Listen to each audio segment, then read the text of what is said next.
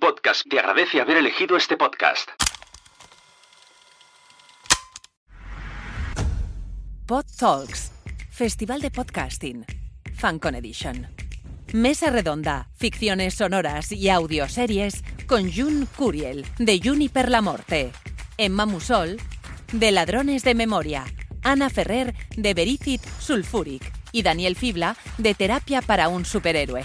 Gracias a nuestros organizadores y patrocinadores. Ayuntament de Palau Solità y Plegamans, Nación Podcast, FanCon, Horchata Comunicación, Spreaker, Podimo, Evox, TP, Pod Talks. Muchísimas gracias. Pues yo he sido nombrada moderadora, organizadora del Cotarro por la organización, así que como moderadora voy a avisar a todos los participantes y os voy a contar un poco a los asistentes que a la hora de la comida hemos comentado un poco los temas que teníamos entre manos, se ha armado un debate de la leche, ¿vale? Por lo tanto, antes de que se arme un debate de la leche, yo os propongo que a lo mejor a la que las intervenciones se limiten por el momento a contar un poco nuestro punto de vista sobre cada tema que tenemos que tocar. Si después se genera debate, limitémoslo porque si no se nos acaban los temas y se nos acaba el tiempo, ¿vale? Estamos más o menos de acuerdo, es que si no, no vamos a llegar a ninguna parte, ¿vale? Aquí ya con el látigo solo de empezar. Antes de nada, propongo que nos presentemos propiamente dicho quién es cada persona y cuál es su podcast. Si empezamos por este extremo. Hola, pues soy Jun Curiel. Eh, mi podcast es Juniper la Morte, es un podcast de ficción que actualmente podéis escuchar en Podimo, pero también en primera temporada está abierto en diferentes plataformas como, lo siento, pongo el móvil en silencio, eh, como Evox, eh, Podimo, Spotify, no sé dónde estoy más, anywhere. Eh, es una audioserie sobre una asesina hipocondríaca vegana. ¿Algo más? No, ya está. next. ¿no? Yes. Yo soy Emma Musol, soy guionista y de audioseries y series de ficción o audioficciones. Ah, mi eh, audioserie, la primera que escribí fue La- Ladrones de Memoria, que es sobre una mujer que se da cuenta que su vida no es tan idílica como ella se pensaba y de golpe se da cuenta de que a lo mejor podría haber sido secuestrada. Y ahí empieza una, una investigación que vamos a ir desgranando poco a poco a través de unos audios que ella irá grabando. Y es una serie de suspense con un trama de espionaje médico y un complot para dominar el mundo a través de los recuerdos. Y tampoco quiero avanzar mucho, simplemente que ya está la segunda temporada en donde veremos que el complot pues que va mucho más allá de lo que pensamos en un inicio. Y está en Storytel y hay una prueba de 14 días gratuita, así que os invito a todos a, a empezar mañana o hoy mismo cuando terminemos a escucharla. Después tengo otras cosas, pero yo os iré contando. Genial, no sé cómo seguir después de esto, ¿no? Yo soy Anna Farrell Martí, a nivel así como más mainstream estoy de colaboradora en Las Donas y els Días de Cataluña Radio, pero a nivel independiente soy uno de los miembros del equipo de Verícid Sulfuric, que es un podcast de ficción autoconclusivo, es decir, no es una serie como lo que hace Emma, que tiene un arco de temporada, sino que cada temporada está formada por capítulos que empiezan y acaban. Hacemos todos los géneros del mundo, os podéis encontrar una historia de piratas, una historia del Far West, un culebrón, lo que sea, y los personajes ah, que encontréis en un capítulo van a desaparecer. Su historia va a acabar y al día siguiente va a aparecer otra. Y es mensual, porque como vamos a descubrir, la ficción cuesta mucho trabajo. Siguiente. Bien, yo no soy tan guapa como ellas, pero me llamo Daniel, soy el único varón en la mesa. Eh, mi nombre es Daniel Fibla Amselem, aunque me conocen, bueno, como Dani Fibla los amiguetes y como profesional Daniel F. Amselem. Eh, soy posiblemente la persona con menos trayectoria de, de la mesa en el mundo del podcast, porque vengo del audiovisual, del cine, eh, de la ilustración, del cómic. Y mi primera experiencia ha sido ahora con el, eh, con el podcast que, presento aquí o que represento, que se llama Terapia para un superhéroe, que no deja de ser una eh, proyección sonora de todo un universo que se creó con uno de mis últimos trabajos que es un cortometraje internacional llamado Crisis que estaba en Estados Unidos, estuvo eh, nominado en la long list de los Oscars y eso provocó de alguna forma que hubiera mucho interés para desarrollar esta, esta ficción que podéis encontrar en Podimo, como os he dicho con el título de Terapia para un superhéroe. Y yo mm, estoy encantado de estar en esta mesa porque creo que voy a aprender un montón. Bueno, como hemos visto también, todos tenemos, tocamos como formatos distintos dentro de lo que es la ficción, así que creo que también nuestras respuestas van a ser muy variopintas y todos podemos aprender de todos. Por ejemplo, la primera pregunta que nos han planteado en este debate es ¿cuántas personas necesitas para hacer una ficción sonora? Que claro, que sean necesarias y que intervengan en nuestras ficciones tal vez son dos respuestas distintas. No sé si queréis también ir siguiendo el mismo orden. Vamos allá. Eh, es que eso es súper relativo. Eh, ¿Cuántas personas se necesitan para hacer una película? Pues si te vas a ver una de Buñuel o te vas a ver El perro andaluz, pues cuatro o cinco y, ya está. Pero es que eso depende. En mi ficción sonora, en mi, bueno, yo prefiero de llamarla audioserie, no sé por qué, porque lleva el nombre serie, me gusta más. Em, mínimo de cinco. Ya tengo dos personajes protagonistas, eh, Sancho y Don Quijote extrapolados a versión femenino y millennial. y luego un par de villanos y eso mínimo, pues cuatro o cinco. Pero he llegado a tener una media, pues eso, de personajes por por eh, temporada. Temporada estoy hablando de seis episodios troncales y luego eh, especiales extras, eh, etcétera, de 23, 24, 25 actores que han pasado dando vida a diferentes personajes. O sea que eso yo creo que cada uno depende, depende de la narrativa, pero se puede hacer al menos yo creo que a una audioserie, estoy hablando de audioserie, ¿eh? Al menos necesitas un protagonista y un par de dos o tres eh, personajes más que, que, sirvan de elementos, ¿no? Eh, un antagonista o no, pero bueno, no lo sé. Eh, pero sí. Porque si no, ya estamos hablando de audiolibro, pero no voy a meter en ese sarao porque luego ya continuamos. Dejo paso a mi compañera Emma. Vale, es que es una pregunta complicada. Más que nada porque la primera vez que hice, bueno, la primera audioserie, la primera temporada justamente de Ladrones, pues con un personaje, una sola voz, ah, casi que lo guiaba todo. Después sí que es verdad que intervinieron otros dos personajes, otros dos actores que también le dieron voz a dos personajes, pero la que guiaba el, todo el hilo conductor de la historia era solo una voz. Después tenemos que entender que hay un equipo de sonorización que hace todo el diseño sonoro y demás, la guionista en este caso yo y el equipo de Storytel que estaba el editor y demás, ¿no? Así que más o menos se va complicando, pero claro, en esta última, la segunda temporada, ya hay un elenco de seis actores. Después, claro, todo eso se va, además de lo que he dicho antes, el guionista, el editor, uh, y todo el equipo de sonorización y diseño sonoro. Uh, y, calculaba que unas 11 personas puede ser que estuviesen implicadas en esta última, en la segunda temporada de Ladrones de Memoria.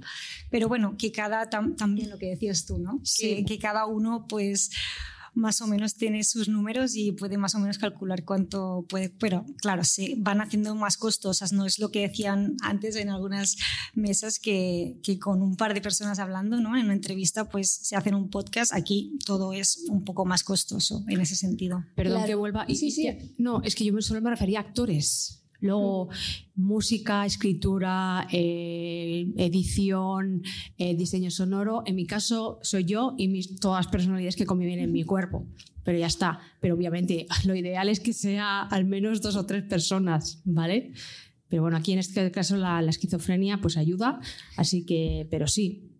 En mi caso, plas, plasmí. Claro, es que yo iba a ir en esta línea, porque en el caso de mi podcast, el equipo somos cinco personas. Cinco, todos somos actores, tres somos guionistas y después yo también edito. Pero es que realmente una persona muy multitalentosa podría hacer un podcast de ficción ella sola si sabe escribir los guiones, si sabe poner vocecillas, si sabe editar, si sabe, a ver, todos los roles que intervienen en la producción de un podcast los puede hacer una sola persona. Necesitar, yo creo que necesaria puede ser una sola persona. Que el resultado sea mejor peor, que sea más fácil de distinguir las voces, sería otra cosa. Necesario, yo creo que como el podcast todo es totalmente yo me lo guiso, yo me lo como, puedes tirar con una sola persona. En nuestro caso somos cinco. 25 personas. ¡Boom! Yo, más, yo, yo tengo una experiencia que he intentado hacer eh, una ficción sonora lo más cerca posible a una serie de ficción como la que podemos oír en, perdón, ver en Netflix o en HBO o algo así intentar crear ese mundo, aunque uno sea muy talentoso, porque yo no sé, yo no llego al talento de Jun, pero también eh, dibujo, eh, escribo, hago diseño gráfico, eh, alguna voz se puede poner, me escribo, pero llega un momento en que si uno quiere entre comillas, llegar a lo más eh, parecido al sueño que tiene uno, se tiene que eh, arrimar a los mejores profesionales. En el caso nuestro, hemos tenido la suerte de que Sune eh, ha trabajado con nosotros haciéndonos la postproducción de sonido, porque dentro de crear el universo que hacíamos había una especie de obsesión por crear el mismo aspecto la misma sensación que tienes cuando entras en un cine de tener el sonido perfectamente distribuido, que tienes los diálogos en el centro, que pasan los aviones de derecha a izquierda y tal, y eso en sonido se podía hacer con, con la técnica binaural, que no sé si vosotros la utilizáis. Bueno, no siempre, en nuestro caso hemos hecho un par de episodios que nos han editado, que no hemos editado nosotros. Por eso, y para eso necesitas alguien que le eche muchas horas. Une nos podrá decir luego, por ejemplo, cuántas horas eh, destinaba para un capítulo de 15 minutos, que yo calculo, y si no corrígeme, eran como 10 horas, me dijiste una vez. O sea, que 10 horas de trabajo, que no solo es poner eh, la inmensidad de ruidos, equilibrar las, las voces de, de todos los actores, que en nuestro caso, y supongo que en el caso de June también, que tiene mucho, mucho casting, no están todas en un mismo sitio, lo cual los niveles de, las locuciones son muy diferentes y eso hay que nivelarlo para que eh, el oyente no, perciba eh, la diferencia. Es decir, si hay una serie de personas que están en una habitación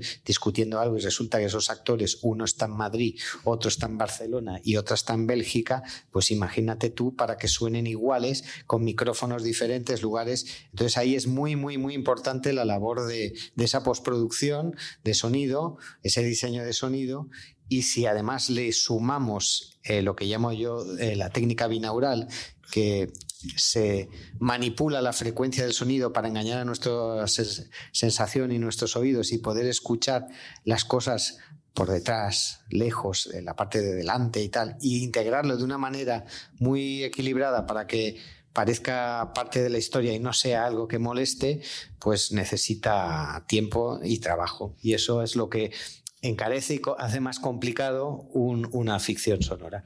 Pero todo es la historia y lo que quieras hacer básicamente, creo sí, yo. Sí, sí, claro, depende de la magnitud que tú quieras tomar con tu historia, lógicamente vas a necesitar a más personas. Pero vamos a empezar hablando de guion ahora. Tenemos varios puntos dentro de lo que es el guion, que viene a ser un poco de Mother of the Lamb, de, de lo que es eh, la ficción. Sin, sin guion difícilmente vas a tener una ficción. Entonces, ¿cómo se escriben los guiones de cada uno de nuestros podcasts? ¿Cuál es el proceso básico? En plan, escribo yo solo, le paso los guiones a mi madre para que él se los lea y después me pasa correcciones. ¿Qué pasa? madre está muerta, o sea que poco vale. Em, hago un negro. Puedes hacer el eh, Tenéis un vídeo que creo que está en YouTube, Podwoman, sigue en YouTube.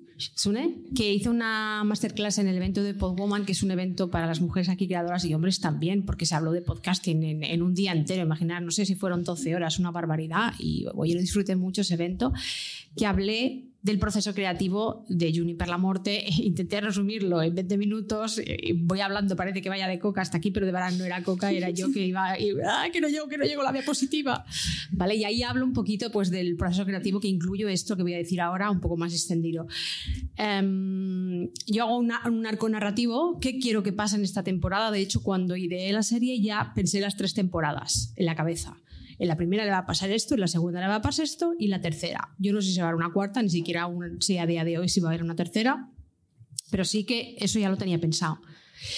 Entonces hago un arco narrativo que lo distribuyo en tres puntos, ¿vale? Eh, perdón, en seis puntos, que son los seis episodios. Porque el resto de mis episodios, que son otros seis, son especiales, como este de aquí que llevo, el Spooky eh, La Morte, que son los especiales de Halloween, y luego especiales diferentes.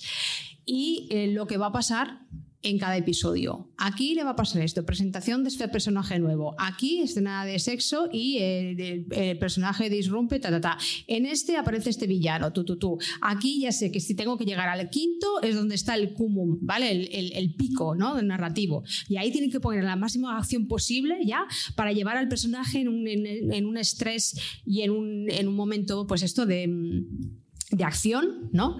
En este caso, eh, donde pasan más cosas. Y ya pues eh, se soluciona el conflicto y el último, normalmente el último es la bueno, nada de esto buena narración, es la conclusión, aunque yo siempre intento poner una cliffhanger para próxima temporada. Y entonces eso lo tengo que tener súper claro y a partir de cuando me hago ese arco, cojo, digo, venga, va, primer capítulo. Yo ya, por experiencia de la primera temporada, vi que la media de páginas eran 17 páginas por capítulo. Entonces, pues cojo esas 17 páginas y empiezo a escribir. Y a lo mejor me salen 23, luego empiezo a reescribir, a cortar, cortar, luego empiezo a grabar y sigo modificando el guion porque veo que a lo mejor está muy bien leído, pero sonado, sonado está sonado, escuchado, escuchado es un coñazo, ¿vale? No, coñazo, no, feminismo, mal, es un pollazo. Y, y claro, digo, Falta el joe, joe, sí, yo me reprimo a mí misma.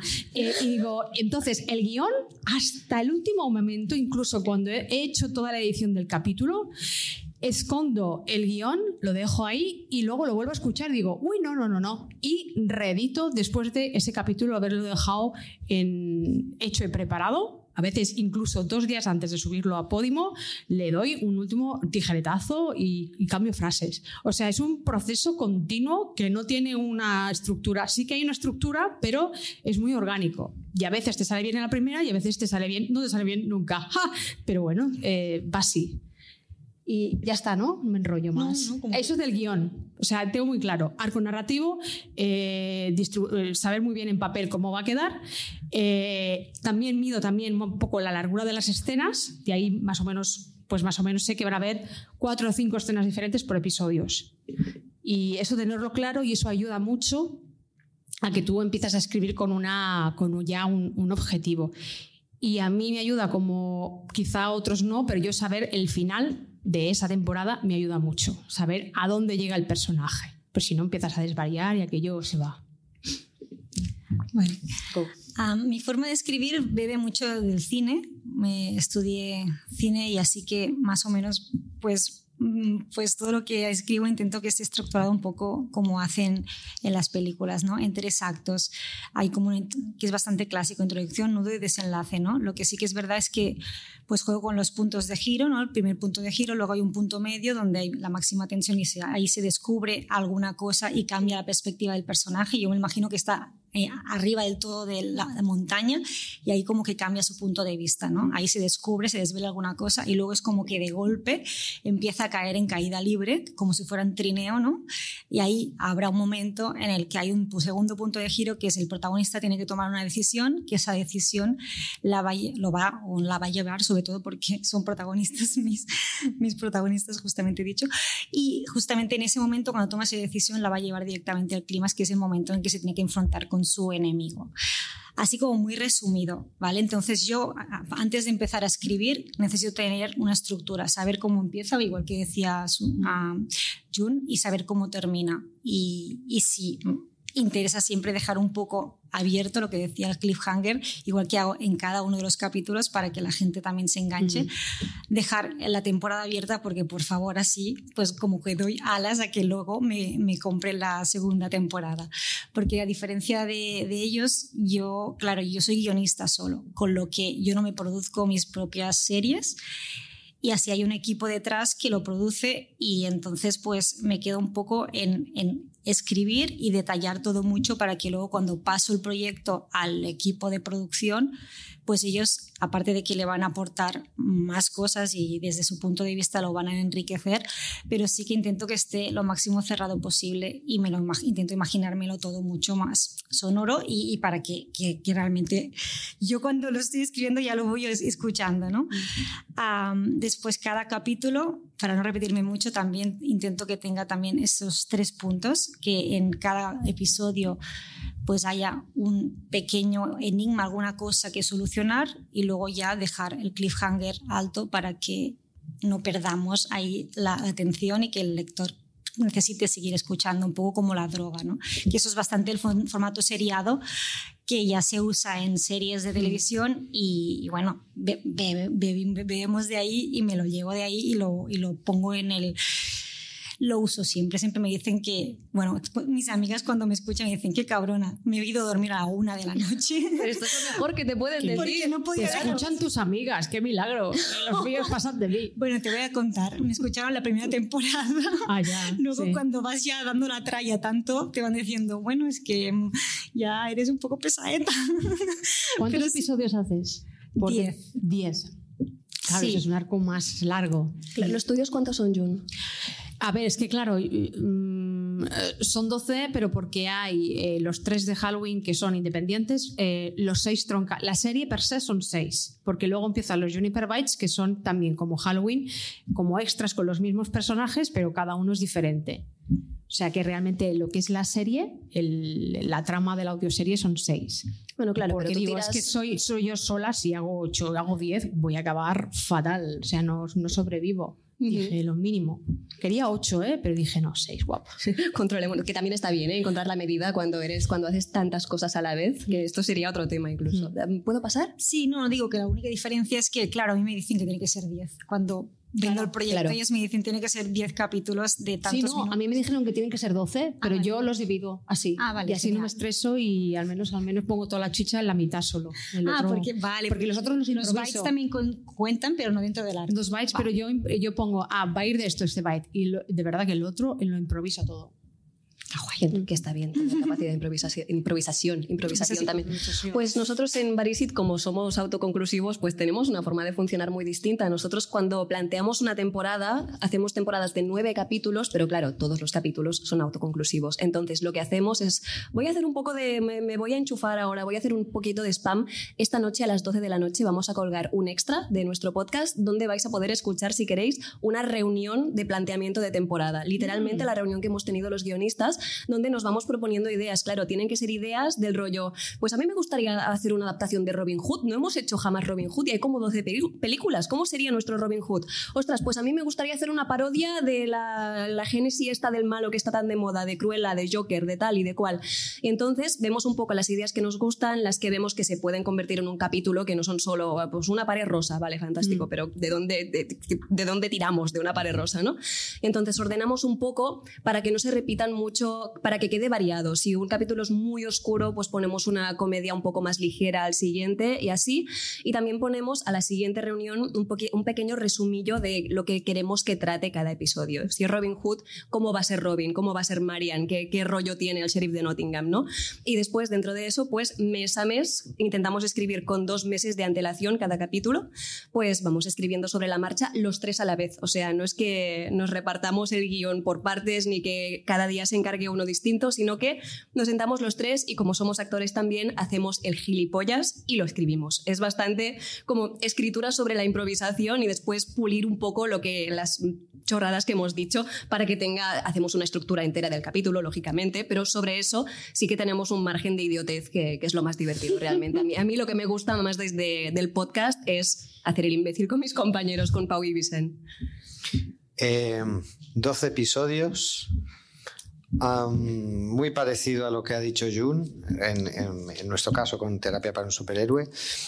La verdad es que yo aquí querría aportar a esto que decís vosotras, que para mí lo más importante, y supongo que incluso en los micro eh, historias que cuentas tú, Ana, es conocer muy bien a tus personajes. Sí, Es absolutamente. decir, para mí lo primero y más fundamental es casi invertir mucho más tiempo en, si hay dos protagonistas como es en nuestro caso, y una tercera que aparece en los sueños, que no deja de ser parte de la cabeza de nuestro superhéroe, es conocer muy bien cuál es su tragedia personal, de dónde vienen, porque cuando los pondrás luego en situación en cada uno de los episodios, ellos mismos, llega un momento que ya te ayuda mucho a avanzar en las tramas.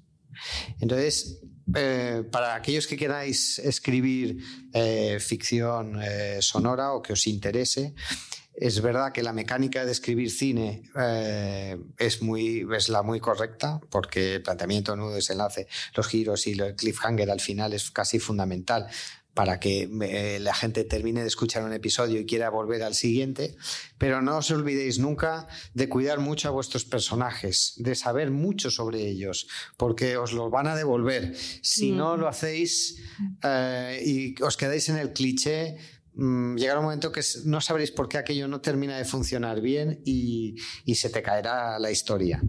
Eh, nosotros tardamos para hacer, tenemos 12 episodios, como dice Juna, nosotros nos encargaron 12 episodios, que es una barbaridad. Son es una muchos, ¿eh? barbaridad. Yo con nueve Es ya los mucho trabajo. sufro, no me puedo imaginar con 12 y que tengan continuidad. 12 en o sea, continuidad y además que cada mes el siguiente sea más que el siguiente más y, y que vaya increciendo porque es la mejor manera de tener a la gente enganchada. Nosotros tardábamos prácticamente desde el día que se ocurría la idea hasta que lo acabábamos casi una semana o 10 días de trabajo seguido para escribir 17, 18 páginas.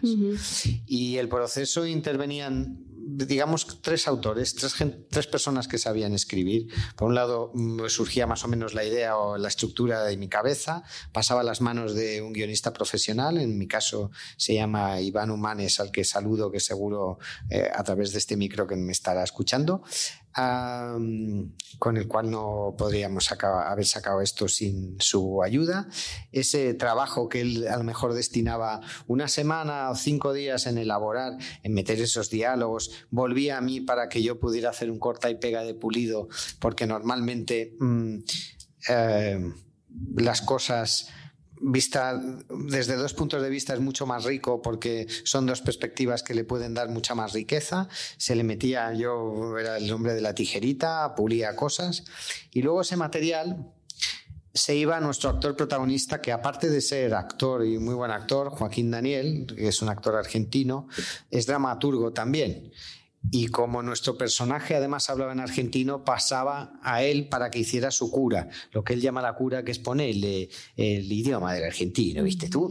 Eh, pero no solo le ponía eh, esa cura del idioma, sino que aportaba muchas cosas, eh, como diría, eh, de aquello de no termino de entender esto, por qué no funciona la trama, o es decir, daba otra perspectiva muy interesante a la cual después de una hora y pico de trabajo se volvía otra vez a la mesa de trabajo entre nosotros dos, entre Iván y yo, lo retocábamos y luego cuando íbamos a grabar, como dice Jun, siempre salían cosas, volvían a salir cosas que luego, a ver, prácticamente no, cuando lo editaba eh, Sune prácticamente quedaba acabado, pero por ejemplo yo he de reconocer que hubo dos o tres episodios finales de la serie que nos dieron bastantes problemas porque a pesar de haber funcionado muy bien eh, en la metodología para escribir, llegamos a descubrir que tanta acción eh, no contada, sino oída e imaginada, porque luego entraremos en lo que hace la ficción más sobre la imaginación que,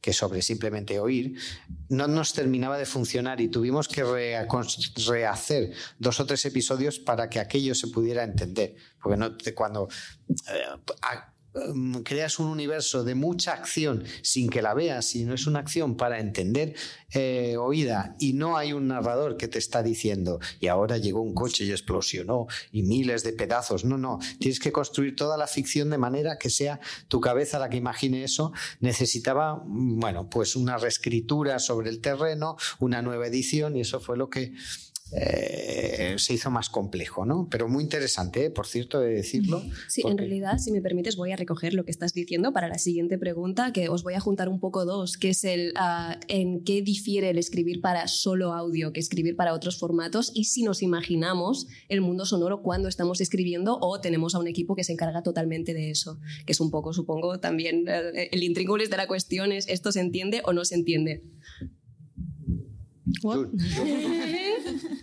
No, no, sí.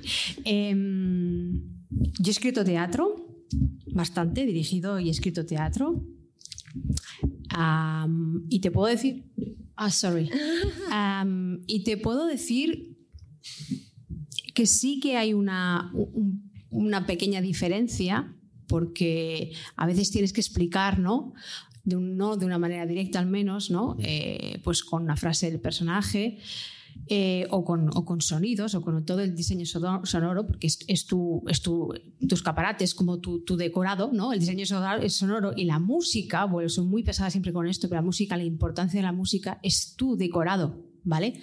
Porque no estamos viendo nada. Entonces, ¿cómo vamos a escuchar solo? O sea, el, el sonido es palabra, es ruido, pero también es música. Sí. Y soy súper pesada con eso porque para mí la, la banda sonora es súper Pero importante. perdona, perdona, en la palabra tanto en teatro como interpretativamente, también es música. Y los que hacemos comedia, una de las cosas que se dice, y perdona que te haya interrumpido porque esto me, venía, la comedia es música hablada. Es decir, la cadencia con la que se dicen las cosas para que funcione tiene que tener una musicalidad que si no la tienes no hace gracia. Sí, sí, esto aparte, luego este, estamos hablando de la voz como instrumento, pero yo digo algo de la música sinfónica, para mí es importante. Pero lo que iba a decir ahora, la diferencia, cuando escribo teatro y cuando he escrito Juniper la muerte, porque es la única ficción que he escrito, em, pues más o menos eh, el proceso es el mismo, o sea, de creación de personaje, en eso tenía Daniel mucha razón. Yo antes de ponerme a escribir Juniper la Morte, yo pensé, ¿quién es Juniper la Morte? ¿Vale? Y empecé a decir, ¿qué le gusta? Pues bebe agua con gas. Empecé a imaginar, aparte, cómo, cómo viste, qué ropa lleva, y todo eso lo tengo en la cabeza. Cómo se mueve, cómo camina. De hecho, cuando el, ilustrador, si vais a ver las ilustraciones del podcast, eh, lo, lo, acertó tan bien, wow, voy a ser un poco pedante, pero porque yo se lo describí tan vívidamente, porque él también es súper talentoso, ¿vale? Y me leyó súper bien el coco. Pero es que yo se lo, se lo describí de una manera que yo existía, yo, yo la imagino a esa mujer, ¿vale? Y entonces, eh, aparte de eso, mm, hay un trabajo de cuerpo en el teatro o en el cine, supongo que tiene que pasar también, o de fotografía en el cine, no lo sé, ahora lo dirá Daniel, que claro, no se ve ahí. Entonces, todo eso el actor lo tiene que expresar a través de la voz y quizá es donde tú hablas de esta musicalidad, ¿no? No solo hablamos de voces gustosas, tienen que ser instrumentos que tú sepas manejar, ¿vale? O sea, no todo el mundo es Constantino Romero o no todo el mundo es, yo qué sé, cualquier voz así, ¿vale? Pero a veces más vale una voz bien usada que un chorro de voz. Es que no todo el mundo tiene que ser Constantino. No, pero es que no, no, no, digo, pero es que a veces en el doblaje parece, ay, qué, qué, bonita voz. Pues es que a veces hay gente que tiene la voz muy bonita, pero es más plana, que a mí no me interesa. A mí me interesa que emocione, porque es comunicar, emocionar. Si esta voz no me emociona, me da igual que sea bonita. Perdona, tía, ¿me estás diciendo que esto no te emociona? No me lo puedo creer. No, sí, el piloto automático. El doblaje es así. Es un poco asqueroso, estoy sí, de acuerdo. todo el doblaje español es así. Por eso, chicos, os dejo ver, las cosas en versión original. Da igual, me van a matar todos, pero bueno. Terminan arriba las frases. Sí. Ah, ¿Qué estabas diciendo? um, entonces, yo creo que. No sé por dónde iba la pregunta. Si te imaginas el mundo sonoro cuando estás, o sea, si te imaginas, la música es muy importante, los efectos también. ¿Los piensas cuando estás escribiendo o claro. después uh, pasa toda una edición o Sí, yo creo que es, un, es una cosa que mm, pasa de una manera muy orgánica y que se vaya in, interrelacionando. O sea, la escritura es el esqueleto, el exoesqueleto, digamos, de la bestia, pero luego ahí cuando empiezas a meterle sonidos, pues a lo mejor sí, se va montando todo eso. Entonces no te sé contestar muy eh, coherentemente. Yo creo que en mi caso se trata de una cosa más que va creciendo porque se van añadiendo elementos y se van nutriendo los unos de los otros.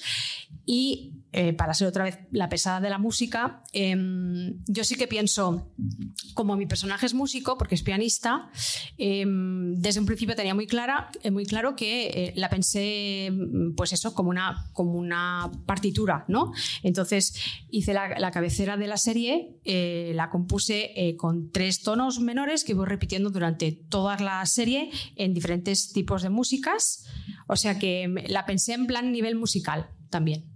¿Vale? Eh, sí, sí, yo, yo compongo, sí. Y el personaje principal toca el piano y porque es, es quería darle un, un, toque humano, porque claro, es una asesina que, que, que asesina. ¿Vale? Es una asesina que asesina, va a tener abundancia. Y, y claro, eh, se y cae, toca el piano. Eh, toca el piano y se masturba. Pero bueno, eh, el, el, tema del piano era la, la manera lo cual, mira, aquí la diferencia, ¿no? La manera que yo quiero expresar, porque como no la podemos ver, pues la manera humana de, de darle ese toque eh, emocional o humano al personaje para que no sea una villana total, sino que te identifiques, es con la música. O sea, Juniper dice todo con, con, el, con el piano, todo lo que no dice como ser humano. Entonces, esa quizás es la diferencia si hubiera sido una obra de teatro, ¿sabes? Porque no está el, el cuerpo, ya es un trabajo del actor que en, en, en audio pues no lo, no, lo, no lo ves. Ya está. Me pasa la patata caliente, ¿no? vale, es que mi forma de escribir ha evolucionado, ¿vale? Os cuento. Empecé en 2017 con Ladrones de Memoria 1 Y allí era una mujer que se grababa notas de voz y se lo mandaba a su psicóloga porque primero tenía en plan que no sé qué me está pasando y necesito que alguien me ayude, ¿no? Y, y claro, en ese momento pues utilizaba un lenguaje pues como más oral, como el que hablamos, mm, más fácil de seguir, sin, sin, mucho, sin, mucha, sin recargarlo mucho, ¿no? Y también pues intenté introducir pues lenguaje sensitivo, con pues lenguaje que evoque de alguna forma a los sentidos, pues frases, palabras como tintinear o algunas cosas así que, que no se usen en el día a día, mm. pero que sí que desde Storytel me comentaron que podía ser interesante el hecho de, de, ir introduciendo esas palabras porque de alguna forma evocan los sentidos y como no los tenemos, solo tenemos el auditivo, pues que de alguna forma pues hablar de terciopelado, ácido, que te llevan a sensaciones, despiertan esas sensaciones. Después, pues ya más adelante, todo eso lo fui integrando en Operación Reset, que fue la siguiente que, que, que, escribí para ellos y ya en la última, que es más una ficción sonora en el que se crea la ambientación y no, pues ahí sí que pues me, me centré mucho más en crear la ambientación sonora en la que todo se pudiese entender sin tener que contarlo, ¿no? que, directamente cuando se abre una puerta pues no lo dices, se, abre la puerta, se entiende, entras en un, en un, escenario y que ese escenario ya sea sonoro de por sí y que directamente sepamos dónde está sin tener que decirlo. Eso era uno, un poco el ejercicio que intentaba hacer, que los escenarios hablaran también y que nos situaran desde que el audiolector entendiera directamente lo que estaba pasando.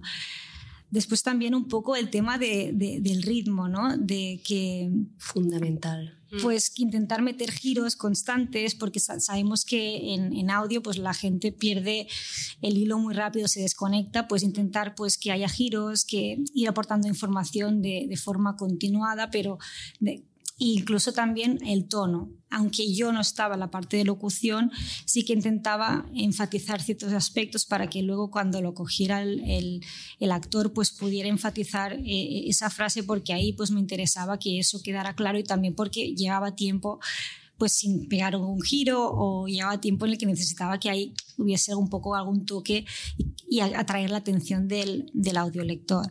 Y ya, y ya sin, sin, liarme mucho ni, ni, alargarme, eh, también el tema de las repeticiones. Sé que en otros, en otros uh, pues, formatos, gracias, en otros formatos como la novela, pues cuando tú eres, repites cosas eres reiterativo y te lo dicen, ¿no? Pero en este, en este formato justamente creo que la reiteración, repetir información que es interesante, no de la misma forma, pero sí de vez en cuando, si sabemos que es importante para que le quede claro al, al audiolector, pues creía que no solo es importante, sino que es casi fundamental. Y eso fue un poco lo que he ido aprendiendo en, en mi pequeña trayectoria dentro del mundo del audio. Pues en nuestro caso, yo primero, claro, los otros formatos que he tocado es también sobre todo teatro y claro, para mí es una liberación total el audio. Con, la diferencia del teatro es que, claro, en audio ahora acabamos de escribir un capítulo sobre un ratoncillo aventurero. O sea, yo para hacer un ratoncillo aventurero en teatro sería una jodienda inmensa de tener que coger decorados, vestuario, no sé qué, no sé cuántos, o una cosa muy conceptual de que salgo yo con un traje color carne diciendo soy un ratón y el mundo se lo imagina, ¿no? Pero claro, en audio puedes hacer absolutamente lo que te mm. dé la gana. Puedes, lo que en una película sería un presupuesto millonario, en audio se hace con tres efectos sonoros. Y por lo tanto, una cosa que yo insisto mucho cuando charlas y cosas así es que editar empieza cuando abres el documento del guion. Es decir, mm. los efectos sonoros, las músicas. Mm. Se puede modificar después, pueden haber cambios de planes, puede haber efectos que no se entienden suficientemente bien, que no has encontrado. Es decir, siempre hay un poco de tejemaneje en la postproducción pero si no tienes claro que el ratoncillo está caminando, se escuchan sus pasos por la arena, después no sé qué, no sé cuántos, tienes que imaginarte exactamente lo que está sonando para que el público pueda imaginarse lo que tú te estás imaginando, creo yo. Y también, bueno, claro, entran muchos, muchas delicadezas de tratamiento sonoro, de que como nosotros hacemos géneros distintos, pues si hacemos un cyberpunk tenemos que buscar música electrónica y cosas así un poco más punkis. Si hacemos el ratoncillo aventurero, pues va a ser música así como un poco más de Disney, ¿no? Entonces también adecuarse a, a, la imaginación a este nivel. Y algunos efectos tendrán que ser más realistas, algunos menos. Si haces un capítulo que puede ser de dibujos animados, pues si alguien salta se va a escuchar boing, pero si estoy haciendo una peli de piratas no se va a escuchar boing cuando alguien salta de, del tablón de madera, ¿no? Pues estas cosas, encontrar un poco dónde está el límite de tu imaginación y del ridículo. Y aquí entrarán to todos tus problemas de entendimiento del audio. Eh, yo como una sugerencia así, vamos a hacerlo fácil, imaginaros cómo, cómo, vería, cómo iría un ciego una película eh, de Hollywood. Es decir, es un poco ese concepto. Un invidente que va a Hollywood a ver a una sala y, eh, y escucha. Pero la, esa película tiene ciertas trampas que ayudan para, para ayudar a, a, ese ciego para que pueda entender mejor.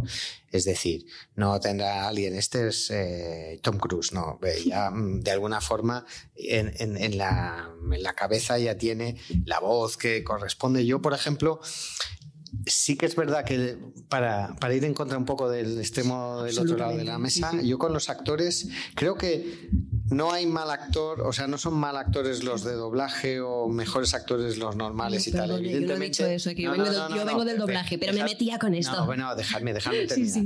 Eh, hay que encontrar el equilibrio perfecto y la perfecta voz para lo que quieres contar y lo que quieres narrar. Uh -huh. Entonces, evidentemente, el, al final tienes que tocar lo que digo yo y pasa en el cine y en el teatro y, y entiendo yo que también con, con, el audioficción o las audioseries es tocar la patata, es decir, uh -huh. que la emoción te toque. Entonces, tú tienes un universo en tu cabeza, unos personajes y no los vas a ver, que es lo que todo el mundo está acostumbrado. Estamos muy educados para la vista, pero no tan preparados para eh, imaginar a través de, del sonido.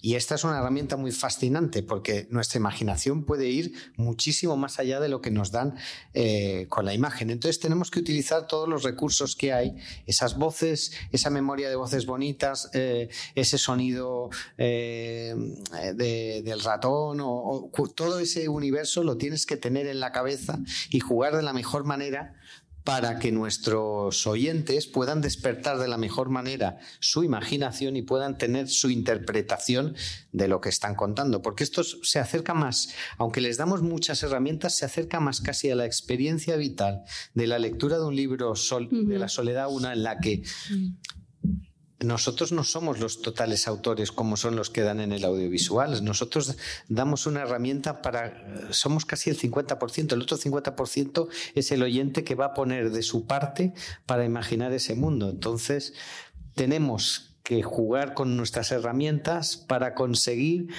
poderles ofrecer nuestro, nuestro, punto de vista de la mejor manera y que ellos lo disfruten y lo hagan suyo, porque eh, nadie lo va a oír y es verdad, esto lo comentábamos al mediodía, que habrá gente que no le guste eh, una voz para hacer algún personaje o yo me lo hubiera imaginado de otra manera. Pues lo mismo nos pasa cuando vemos en una película a un actor que no... Pero a lo mejor en la visión del director o de las circunstancias que se dieron para hacer la película no cabía otra opción y lo mismo nos pasa a nosotros con el tema de las voces, ¿no? Bueno. Sí, sí, si me permitís una pequeña anécdota, nos pasó una cosa muy bonita en Barisit Sulfuri que nos escribieron de una escuela de animación para si podían usar un capítulo nuestro para un ejercicio de animáticas y nos dijeron, dadnos un poco una guía visual de los personajes para tener un poco de referencia y que sean más o menos iguales porque van a haber 15 perso personas distintas trabajando en esta animática. Y yo hice los dibujos y tal, pero cuando hablamos con mis dos compañeros guionistas, los tres nos imaginábamos los personajes de forma distinta claro. y los habíamos escrito juntos, ¿eh? Pero sí, efectivamente, o sea, si nosotros los hemos escrito y nos los imaginamos distintos, imagínate lo que va a pensar la audiencia. O sea, hay cientos de miles de versiones de estos que, personajes. Que creo que nos acercamos más al, eh, al, al, concepto de ese de repartir al 50% la autoría de lo que estamos escuchando con el oyente que cuando si nos arrimamos al audiovisual, aunque estemos cogiendo muchísimos elementos, por ejemplo, en mi caso, porque yo me he ido, o sea, por lo que explicaba Sune antes de las 10 horas de sonido, el sonido envolvente, es decir, lo estás dando muy machacadito, pero aún así hay que ser consciente de que cada uno de la gente que escucha lo va a ver de una manera. Vale, a ver, nos queda un cuartillo de hora. se, dice que los libros los escribe la mitad del autor y la otra mitad el, lector, ¿no? Pues aquí estamos. Y justamente creo que vamos por ese camino con las audioseries o series de ficción.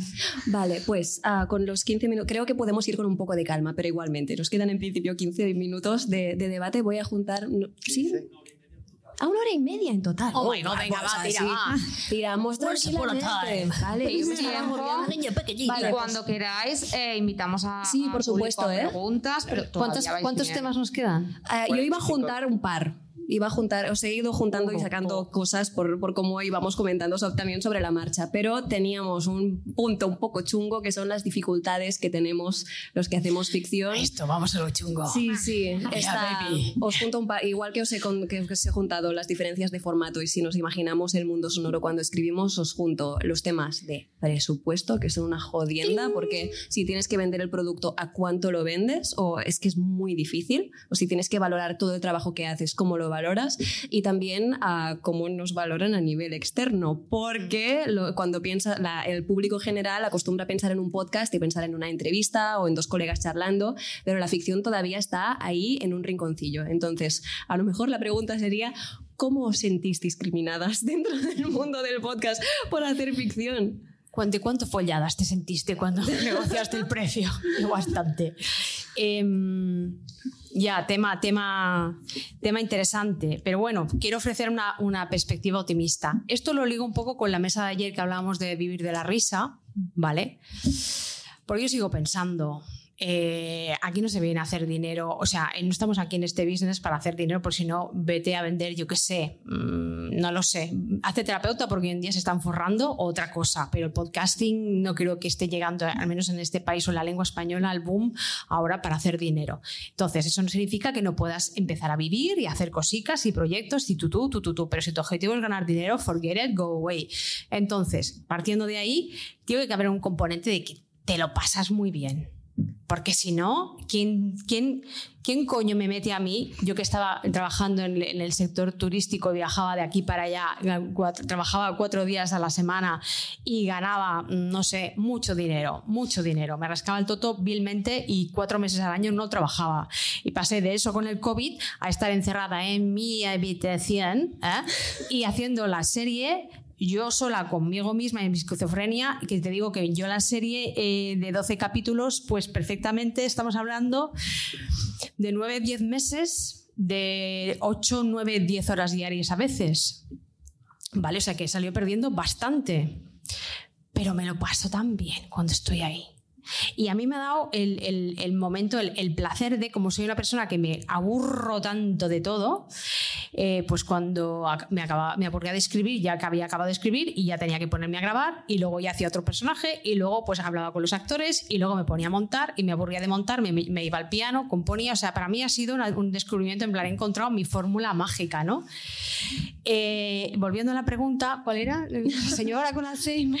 Eh, el dinero y la, bueno, el dinero o sea, no, no. Mi podcast de momento no es rentable. Todo el mundo, ¡ah, qué bombazo has pasado por mí! Hostia, sí. De hacerlo gratis, hacerlo pagado, coño, sí, está muy bien pero de momento no es rentable para las horas que he trabajado y lo que he metido ahí, que es una, una barbaridad multiplicarlo por nueve meses. Nueve meses y yo diría que diez, porque incluso una vez estrenado, que se estrenó el 11 de febrero, yo hasta casi un mes antes de poner los últimos capítulos, yo iba retocando, porque soy así de masoquist. Entonces, eh, eso es una cosa que también, como dices tú, a la vez que te vas descubriendo como escritor, como creadora de contenidos, como creadora de ficción, ta, ta, ta, ta, ta, también tienes que un poquito ir cultivando la otra parte que normalmente los creadores abandonamos, que es la menduque, la teca, ¿vale? Entonces ahí también tienes que dedicarle en plan, vale, he llegado hasta aquí, he negociado así como el culo o no he negociado. Entonces, ¿qué puedo aprender de esta experiencia para en la próxima? Pues, eh, pues por ejemplo, yo ahora hago Excels hago Excels y me hago los Excels y divido por partidas y claro, ahí me salen unas diferencias, pero claro, en eso no, no, no aprendemos, tenemos que aprender a negociar, ¿no? O sea, después de componer, escribir, interpretar, nego y ahora negocia. Ah, por, entonces... eso por eso tiene que hacerse. Nos tenemos que hacer grandes y que cada y zapatera tus zapatos. Sí, bueno, bueno, a ver, yo es que yo no me gusta comprar con nadie. Porque si me hubiera ya no estaría haciendo esto. ¿Vale? Entonces yo me comparo conmigo misma y mi experiencia y yo digo, pues está muy bien que no significa que yo ahora ya está, ya no, no, eh, quiero seguir aprendiendo, al igual que quiero seguir mejorando mi producto y por lo tanto ir consiguiendo que sea rentable, que la, que la balanza esté más equilibrada, ¿vale? Pero también teniendo en cuenta el business donde estoy, que esto no es cine, ni es televisión, ¿vale? Ni, ni es una, una, una, serie audiovisual, que es mi objetivo como Juniper La Morte, la quiero llevar a, a la tele sí o sí, someday, yo no, no lo sé, ¿vale? Pero em, estamos creciendo a la par que el business. Entonces también hay que ir un poquito jugando, balanceándose y hacer, o sea, comprometerte lo justo con tu producto para tener el tiempo para hacer otras cositas y ahí ir creando, pues lo que estamos haciendo aquí, sinergias y, bueno, y, que, no, que no te mate esto. Yo no quiero morir siendo podcaster, ¿vale? Entonces, pues por ahí. Por ahí va.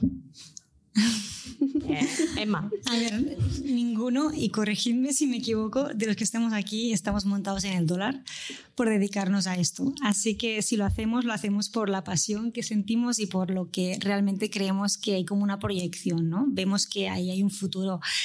Y es que realmente... Mm, tú te imaginas el mundo y te da mucha libertad creativa, más que el cine, ¿no? Según cómo, que yo, yo quería ser guionista de cine. Yo estudié en Los Ángeles porque yo me vine aquí y digo, voy a ser guionista de cine. Y, y, y descubrí esto y me enamoró. O sea, me enamoró el hecho de poder crear ambientes y escenarios que ningún productor de cine me hubiese producido nunca. Y me he encontrado en que en, en audio, en audioserie, pues se pueden crear esas ambientaciones. Y, y, pues mira, muchas gracias por eh, que exista este, este formato porque me está ahora mismo dando una, me abrió una puerta en la que yo me metí, me subí a ese tren y, y, como decías tú... romántico me subí a ese tren. sí, porque pasó, no, no, porque pasó un día y yo, yo soy... Bueno, La chica del tren. porque es que yo soy redactora creativa en publicidad y yo quería ser guionista, con lo que me subí a ese tren que no era cine, pero eran escribir para, para bueno, Storytel estaba buscando guionistas en 2017 y yo, me, yo llegaba de Estados Unidos y yo quería ser guionista otra vez. Y, y eso que yo me subí al tren y fui aprendiendo sobre la marcha. La cosa es que le veo una proyección, le veo un futuro y creo que estamos creando industria y, y no sé, no sé qué más quería decir, ahora me he perdido. Bueno, vamos, a ir dando vueltas sobre eso. Nadie está diciendo lo que está ganando, ¿eh? Nos estamos mojando re. ¿Cuánto dinero tienes en la cuenta? quería, quería también cogerte un, no, un, hilo, un hilo, que has tirado. No, no, que me falta a mí, que ahora voy yo. No, un momento, un momento. Un hilo que ha tirado ella es que una vez ya estás puesta, ¿no? Pues escribir para, para encargo también, que es un poco lo que estoy haciendo ahora. Pues me encargan mm. una ficción y, en un momento pues tengo que escribirla porque, bueno, ficción sonora, y en un momento la tengo que escribir porque es un encargo. Así que yo no solo soy creadora de mis audioseries, sino que también soy guionista y así me voy haciendo un lugar en el mundo del audio. Mm. Vale, bueno, yo voy a, creo que voy a tener una filosofía un poquito distinta, en consonancia, pero un poquito distinta con el resto, que es que mis objetivos con Baris y Sulfuri, creo que los objetivos de todo el equipo, que esta mañana hablabais de objetivos, un podcast tiene que tener un objetivo, mm. eran dos. Uno, no gastarnos dinero con el podcast, no perder dinero, que no es ganar dinero, ¿eh? pero que el micro no lo pagábamos nosotros, las horas de no sé qué, las horas de no sé cuántos, todo lo que quisiera un presupuesto, el presupuesto salía de donde coño fuera que no fuera nuestro bolsillo. Lo robamos. No, hicimos un Berkami, empezamos con un Berkami ah, y ahora tenemos un Patreon, ¿vale? El Patreon son 50 pavos al mes lo que ganamos, ¿eh? o sea, es lo justo para ah, la gasolina cuando vamos a hacer un bolo, para tener un poco de cojín si tenemos que alquilar un estudio o alquilar una sala de teatro para pagar los derechos de música que estamos suscritos a un servicio que son 13 pavos al mes y tenemos acceso a una librería eterna, ¿vale? Esto es. El otro objetivo era aprender y pasarlo bien y aprender a nivel de yo sé que soy pero infinitamente mejor guionista, mejor locutora y mejor montadora ahora que cuando empecé Baris y Sulfuric. Que a partir de aquí, de aquí salgan cosas, sí, han salido proyectos, han salido proyectos que jamás verán la luz, pero que han sido interesantes para conocer a gente. Han salido oportunidades que no han sido remuneradas y no tendríamos que haber cogido nunca, porque lo que nos divierte es el puto podcast, no el trabajo de la otra gente, ¿vale? Yo creo que el podcast, si es una cosa por amor al arte, lo que puede sobre todo, si estamos fijándonos en el dinero, es abrir puertas a otras cosas. Pero para mí, sobre todo, yo nunca he querido ganar dinero con Baris. Si lo gano, fantástico, pero sé que cinco personas no nos vamos a dedicar full time a Baris y Sulfuric, jamás, pero jamás. Pues yo creo que os merecéis ganar eh, más dinero. ¿Cómo están las no cosas? estamos diciendo que no lo merezcamos. no, no, decimos a ver, la- ya- la- yo- la- a ver, escuchad. cubredora, que hemos puesto el ojete y ya está, y ahí ha entrado lo que ha entrado. Luego ya lo iremos dilatando para que entren más billetes, pero ahí A ver, no, no, de verdad. de ver- no, a ver, os tenéis. no, hay que pensar. O sea, a ver, lo que- todo lo que habéis dicho es lógico y más en, una, en un proceso eh, en el que está creciendo. Eh, se están investigando, se están aportando cosas y hay que encontrar el equilibrio, ese equilibrio entre pasarlo bien y tal. Pero, pero ahí hay un momento en que la otra parte nos tiene que, eh, que chupar más de la mama, ¿no? O sea, hay cosas, y no estoy diciendo de ser superestrellas mega eh, No, stars, sino de tener una cosa decente. Esto por un lado. Y luego, esa inversión de tiempo y de esfuerzo tiene que ser recíproco por todas las partes donde, donde, acaba, donde acaba el, el producto. Mm. Porque igual que vosotros le metéis, o vosotras y, y nosotros también, porque algunos lo, lo hemos hecho también, aunque hayamos negociado mejor el precio, ¿vale? Joder, macho. Eh, Están saliendo cosas de la hora de comer. pero, eh, pero sí que es verdad que el esfuerzo que hace uno se tiene que valorar y si hay un esfuerzo que por lo menos la otra parte, la parte donde se va a mostrar al, al- al- tiene que llegar a toda esa gente que nos tiene que escuchar, que es la parte que también le interesa a la parte que os compra o, o- o- o que eh, coge los podcasts, etcétera, pues tiene que echarle parte, su parte ahí. Bueno, es que mira haciendo con el cine un paralelismo, sin estar en la misma liga, obviamente, pero poniéndolo como un paralelismo, eh, que se hace cuando se distribuye una película, ¿no? Todo el, el tema de marketing que, que la productora y, o la distribuidora, whatever, hace, ¿no? Y se lleva de gira a los actores. 30%. Ay, no, ya vamos a mira, en, Eh. Estados, en Estados Unidos hay pelis. No digo que sea esto lo No, hablamos de España, da mañana, igual, no nos vayamos a Hollywood. Que el 30 o el 50% depende del tipo de película de- del presupuesto se gasta en marketing para que para crear la necesidad como y termino enseguida y te doy paso, ¿vale? Eh, no, le digo a Emma que me pide eh, eso pues se tiene que poner a la par. O sea, Mm. También entiendo que estamos en una época en lo que está, que, es- que está creciendo, que Es nadie sabe nada, sí. pero que, que tiene que haber una que tiene que haber parte de Sí, sí, se tiene que equilibrar la balanza. Pero yo creo que esto, a medida que se vayan produciendo y los que estamos resistiendo, resistamos más y apretemos ahí el, el ojete como para volver al tema, pues eh, yo creo que iremos, bueno, la- como digo yo, el cambio climático irá favoreciéndonos en... De hecho, yo te voy a decir una cosa este y mundo. termino. Es más, no te preocupes. Ah. Eh, en la industria del cine, que es donde casi todos acabamos o, o nos gustaría que nuestras series se hicieran ficción o se vieran porque tienen mucha salida y todo el mundo, hoy se está comprando más. Se, pasó de los libros literalmente a comprar novela gráfica, que es muy curioso, porque veían las películas que iban a hacer viendo el TVO. Mm. Hoy en, en Estados Unidos está pasando lo mismo ocurre con el tema de la ficción sonora. Es, un, es un vehículo también para que esa ficción, que la puedes hacer grande, esos personajes Sí, sí. interesantes, ya le des muy mascado al productor o a, o a la industria cómo podría ser el siguiente, eh, Bueno, eh. Homecoming de Amazon Prime con Julia Roberts ya estaba en Gimlet y ya se, ya se escribió con la idea de que Julia Roberts cuando se llevara a la, a la serie audiovisual la protagonizara. Pues como Homecoming, un montón de Origin que estaba en Netflix y un montón de podcast, podcast más allí, ¿no? Aquí al final, al, contrario, en España ha pasado un poco al revés, ¿no? Por ejemplo, el Ministerio del Tiempo, que luego se hizo el Ministerio del Tiempo que se comentaba la serie, no sé, pero que no era exactamente un podcast, ¿no? Águila Roja sí que luego fue transmedia, se hizo la serie, se hizo el cómic, se hizo el merchandising, se hizo también, creo que un podcast, no sé qué. ¿El qué? Un juego, sí, sí, eso fue transmedia, transmedia total. Pero claro, es lo que hablábamos ayer, ¿no? Son industrias diferentes y... Vale, vamos a dejar que hable. Que perdón, perdón, perdón, perdón. Sí, sí, sí, go. No, que digo que a diferencia de, la, de nuestro sector, ¿no? El de las ficciones sonoras o audioficciones, no sé cómo llamarlo ya, la cosa es que aquí todavía no hay una audiencia como la del audiovisual, con lo que es normal que las plataformas no puedan tampoco pagar tanto y yo lo entiendo que no digo que tampoco tenemos que malvendernos ¿eh? pero sí que es verdad que tenemos que entender que ellos no saben después cómo van a, a conseguir una retribución con lo que estamos creando porque las producciones son caras entonces pues Sí, es, un pesca- es una pescadilla que se muerde la cola. entonces lo que Pe- tenemos que pero- intentar es que la gente consuma, cuanto más gente consuma, Sí, mejor vamos a cobrar. O sea, vamos a tener que crear ahí- Consumid, malditos. No, es así. Pero tenemos una pregunta. Ya hay preguntas. Sí, vale, adelante. Paso el micro. Bueno, primero disculparme porque he llegado un poco tarde, ¿eh? pero lanzo la pregunta, un poco un melón, a ver qué pensáis. Relacionado con todo lo que decíais, ¿no? De lo que merecéis, ¿no? El coste, tal. ¿Creéis que hay brecha por razón de género? Sí, esto aquí tenemos un, un ejemplo perfecto. No llegamos. Yo creo que no llegamos a ese. pro- no, es que no. no- Sí, sí, sí, lo hay. Siempre, siempre. Eso, eso está.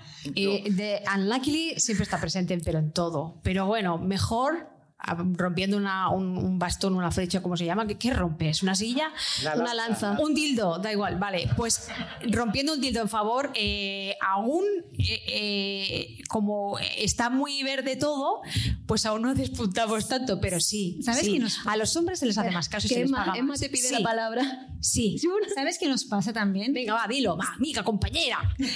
Que las mujeres tenemos síndrome del impostor más acentuado Yeah, que los hombres. Yeah. A, él no le, a él no le costó pedir lo que, que No, no, creía. que, eh, eh, tú, No, no. La negociación la tuve. Bueno, yo. que no, te- no te costó ¿Qué has- qué has pedir hecho? lo que tú creías que No, pedías y que- merecías. pero yo tomé una actitud. Y eh, a mí perdona, me- perdona, a mí- perdona, perdona. No, no, no te Yo estoy tomé una- hablando mal, yo tomé ¿eh? una- No te estoy pero- hablando mal. Es no, un no, momento, no, que Emma acabe su pero- punto y después que- contestas. ah, vale, vale, termina. No, que porque- me refiero que, que tú sabías que merecías un precio y, y, y- y- y chapó por defender tus, tu, tu- el precio Es que si no, no lo hacía. Pero ¿qué pasa? Que nosotras, o al menos me- yo, muchas veces me cuesta ponerle precio a mi trabajo. Con Yo- lo que... Yo dije este precio a Podio y me dijo, un poquito menos. Y yo, bueno, vale, venga, va.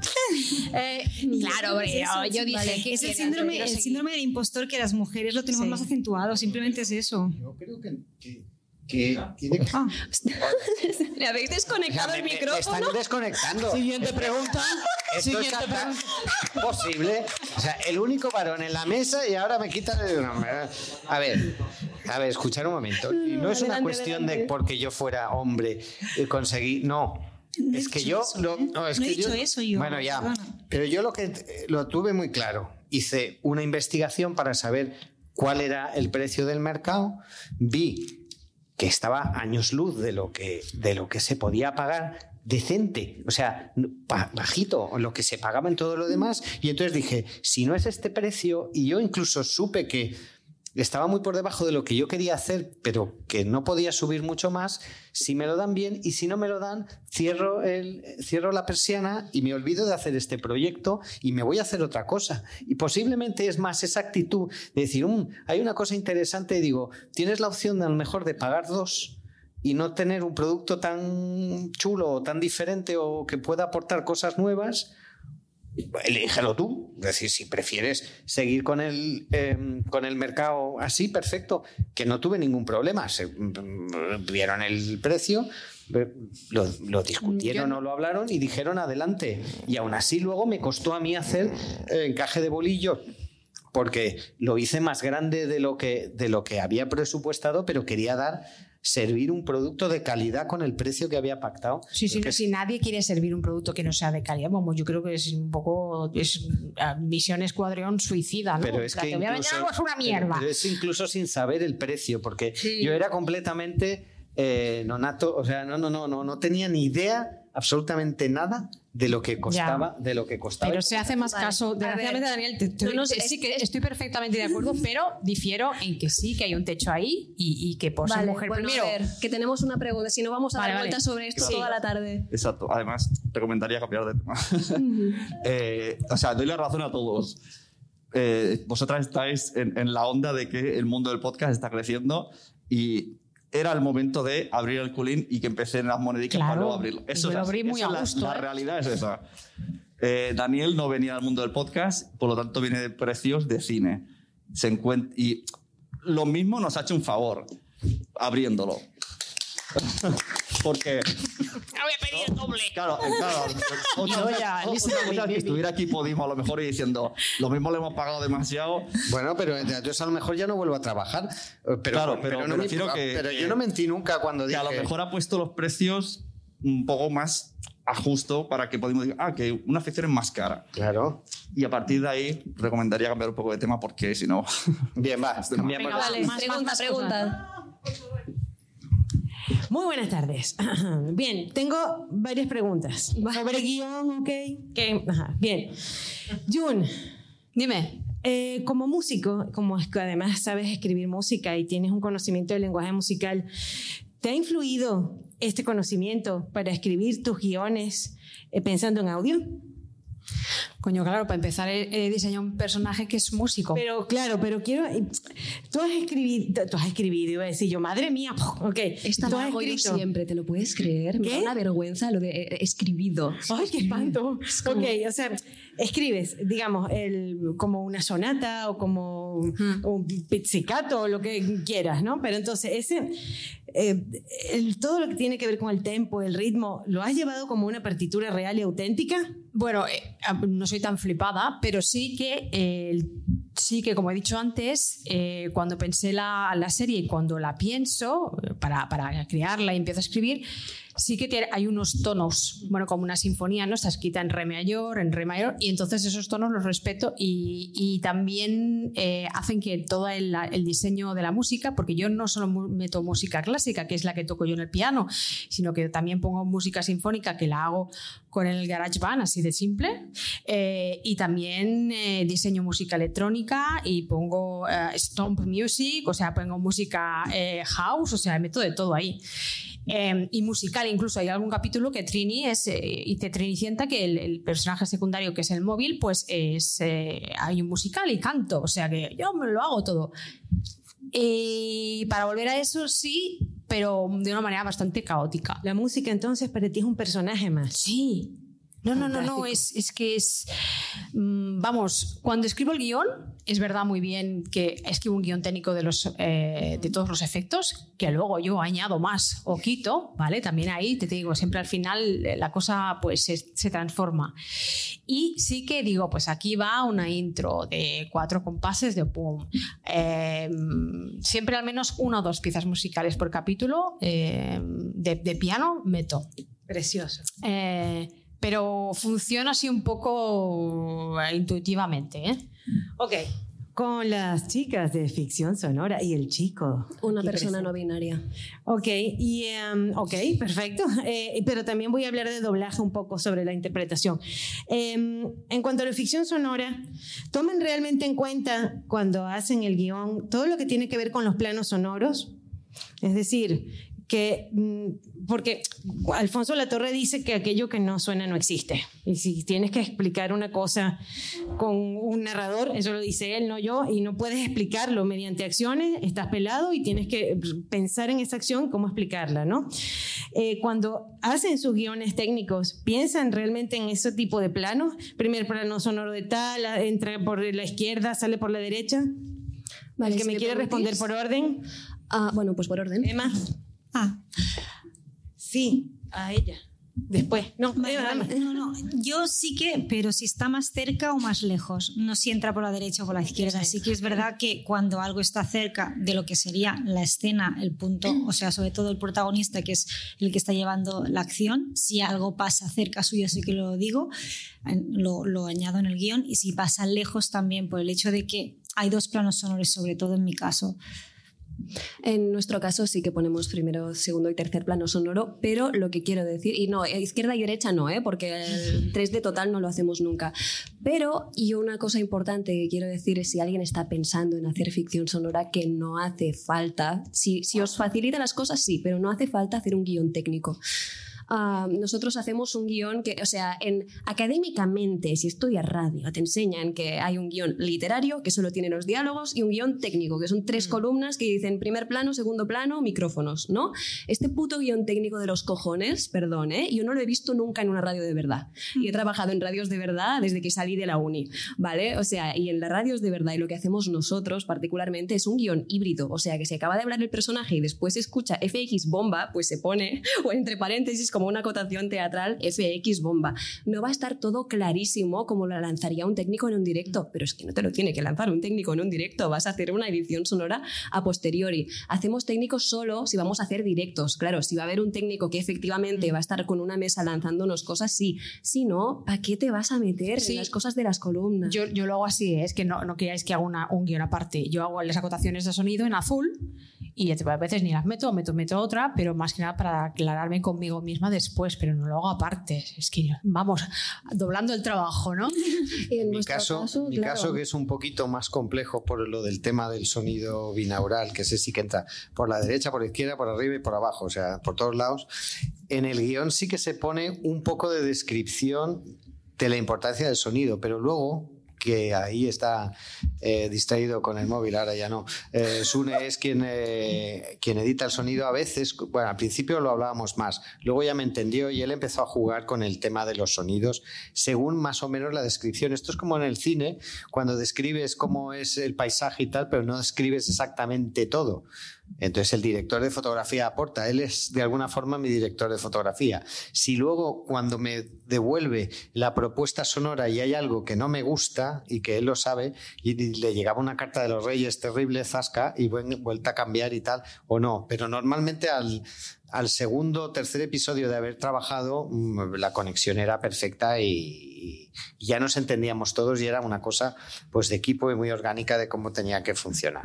Y la última pregunta, para no acaparar el micro, Ana. Sí. Vienes del mundo del doblaje. Cuando terminas de escribir tu guion, tienes la tarea de. Cuida con el teléfono. Gracias. Tienes la tarea. Es que estoy grabando. tienes la, tarea, de, ir Con cuidado con el teléfono. Cuidado, Tienes la tarea de leer en voz alta aquello que escribes para saber si suena fluido, si tienes que cambiar eh, el ritmo, la musicalidad de las palabras, que no suene onomatopeyas, perdón, que si hay onomatopeyas que las puedas poner, etcétera, etcétera. ¿Tomas en cuenta eso? Claro, es que en nuestro caso, como somos tres, siempre lo leemos en voz alta, todo, a todo. A ver, primero lo decimos en voz, en voz alta, después lo escribimos y normalmente a veces escribimos literalmente lo que acabamos de decir y suena natural, pero escrito queda un poco raro, entonces hay que pulir algunas cosas y también siempre que nos ponemos después de una reunión, leemos en voz alta los tres todo lo que hemos dejado escrito de las reuniones anteriores. Y así ya vas revisando sobre la marcha y vas viendo si las cosas tienen ritmo. Y a veces cuando las haces en el momento dices, esto está perfecto. Y al cabo de dos días dices, coño, aquí te falta un no sé qué, aquí te falta un no sé cuántos. No se entiende lo que está pensando este personaje porque los tres lo teníamos clarísimo, porque estábamos a nuestro rollo, pero después lo ves con otros ojos cuando vuelves al cabo de un par de días, que si, no me equivoco tú eres la que decía que lo dejaba en un cajón, ¿no? Sí, sí, sí, es bueno, como una buena novela, ¿no? La escribes, la dejas en el cajón y es la magia de, como el buen vino, ¿no? De dejarlo respirar, fermentar y a veces dices, hostia, qué buena soy, y dices, que vaya mojón, guapa. Entonces, e incluso yo retoco mientras voy editando, ¿eh? Porque yo hasta que no lo escucho del personaje, digo, ah, vale, sí, funciona. Yo Perdona, yo lo que hago, si me permitís, es mientras estoy escribiendo, lo pongo en un programa que me lo lee y me voy paseando por la calle y lo voy escuchando en plan friki con esta libreta concretamente y voy apuntando palabras o frases que me suenan mal para luego cuando lo releo y lo reescribo, mm. pues sé dónde tengo que ir porque es como vivir un poco la experiencia del audiolector, ¿no? No sé, es una fricada que digo ya la dejo ahí, la, la suelto, pero me va bien porque estar todo el rato leyendo, releyendo sobre el mismo texto, aparte de que te cansa la vista, llega un momento que ya no sabes qué estás escribiendo. Así que me tomo ese paseo para un poco despejar la mente y me coloco los cascos y hago eso. A ti, vale, yo voy a haceros la pregunta del millón, que es ¿cuánto tiempo puede llevar realizar una ficción desde la idea, o sea, desde que supongo se, se pone la primera palabra sobre una libreta de esto va a tratar de esto, hasta que se cuelga el episodio? En vuestro caso. es un misterio, ¿eh? La No, cosa es que antes, dedicamos tantas horas que es meses, contabilizarlo es... nueve sí. meses, Un como un parto. Sí, sí. Un parto de niño retrasado que sale. Bueno, perdón, no Ay, quería ay, decir eso. ay. no, no, de- o sea, que viene retrasado, perdón. Porque iba a decir, porque a los 10 meses. Ay, No, no, vale, porque yo había- todo mal. Censura, censura. Que viene. Ah, elefantes son 10 meses. Vale, pues ya está. Pues por ahí un elefante gordo. Sí. Sí. Vale. Yo prematuro. Perdón, lo de gordo, gordofobia. Yo prematuro. ¿Cuánto tienes de Yo, tiempo? además, se puede decir, encargo y entrega fueron seis meses. Seis meses, seis, siete meses. Y lo que pasa es que el día que me comprometí, aquello era, eh, mi pizarra era una especie de cuadrícula eterna de, de cuadraditos, de cuando había que escribir, la, componer la música, cuando se tenía los diferentes personas de los equipos que tenía que ir haciendo las labores para poder cumplir a rajatabla la calidad, el producto que quería, las fechas de entrega y tal. Y, y, y- y a, a saco, esto, tal día, esta semana, se podían mover las fichas de colores en la semana, porque un día no me lo entregaba el martes como lo había previsto y me lo ponía el miércoles, pero las cambiaba, pero las semanas se tenían que cumplir. Y así era la única manera de poder llegar a tiempo para entregar, eh, según contrato, a- en fecha, el material. De unido, ¿eh?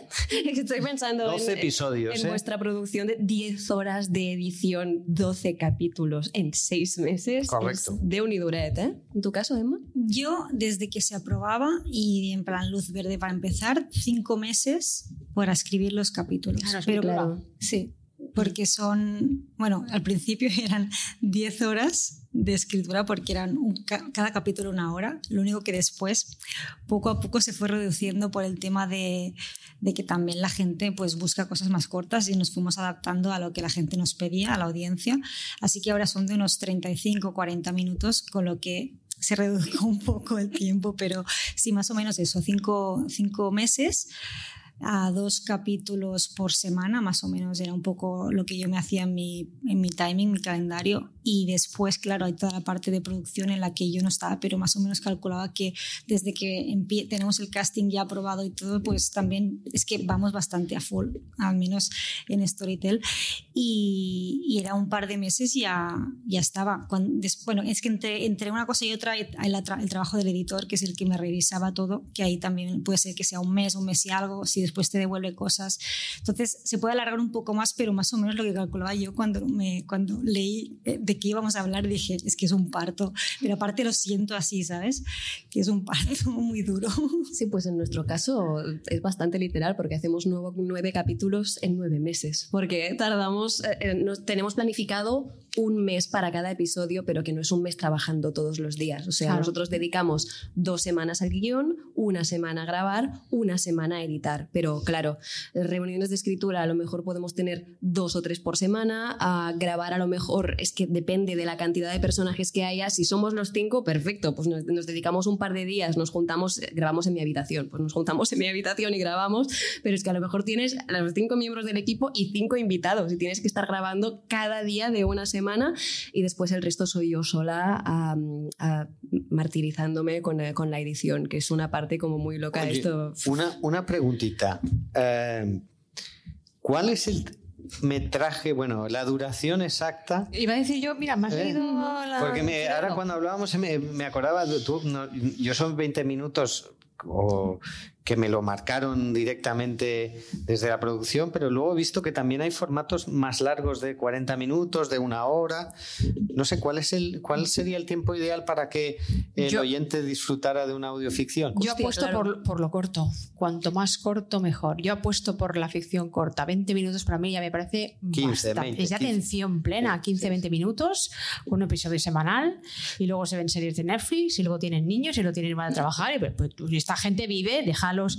Yo apuesto por las esos, esos podcasts que duran una hora y media, on vas, on. Si crees que la gente tiene tiempo para escucharte una hora y media, si una serie ya de televisión son 45 minutos y tienen la droga en los ojos, o sea... Mm, quizá en un futuro, cuando esto seamos ya Brad Pitt y cosas de estas, y esta, esta industria esté ya que lo pete, pues a lo mejor, yo qué sé, tenemos a la gente tan endrogada que podemos meterle una semana escuchando solo y ahí con, una, con el gotero aquí que no pueden ir a miar. Pero ahora no, yo sí, apuesto- sí, pueden ir a mear con la radio. bueno, pueden ir a mear. tienes razón, pueden mear. Bueno, si no están, bueno, se pueden sondar también. Pero eh, yo apuesto por la. 20. Menos es más. También diré que Pero menos es más, para mí menos es más, porque también te reta a ofrecer un, pum, ¿no? un, producto eh, limpio y dejarlo con... Es como lo- los japoneses. Los japoneses porque tienen tan buena salud, son la gente más longeva del mundo, porque se quedan con ganas, es su filosofía.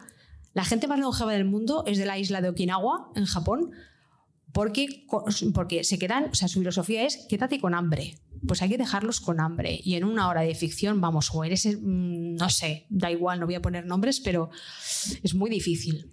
Puede llegar a ser cansino. Es que mí. esto un poco venía de... Storytel viene de Suecia, con lo que ahí se, se locutan audiolibros puros. Eso es otra cosa. Claro, entonces pues lo, lo pasaron a audioserie y en un inicio era pues 10 horas, calcularon que podía durar la cosa, pero sí que es verdad que han ido viendo que era demasiado.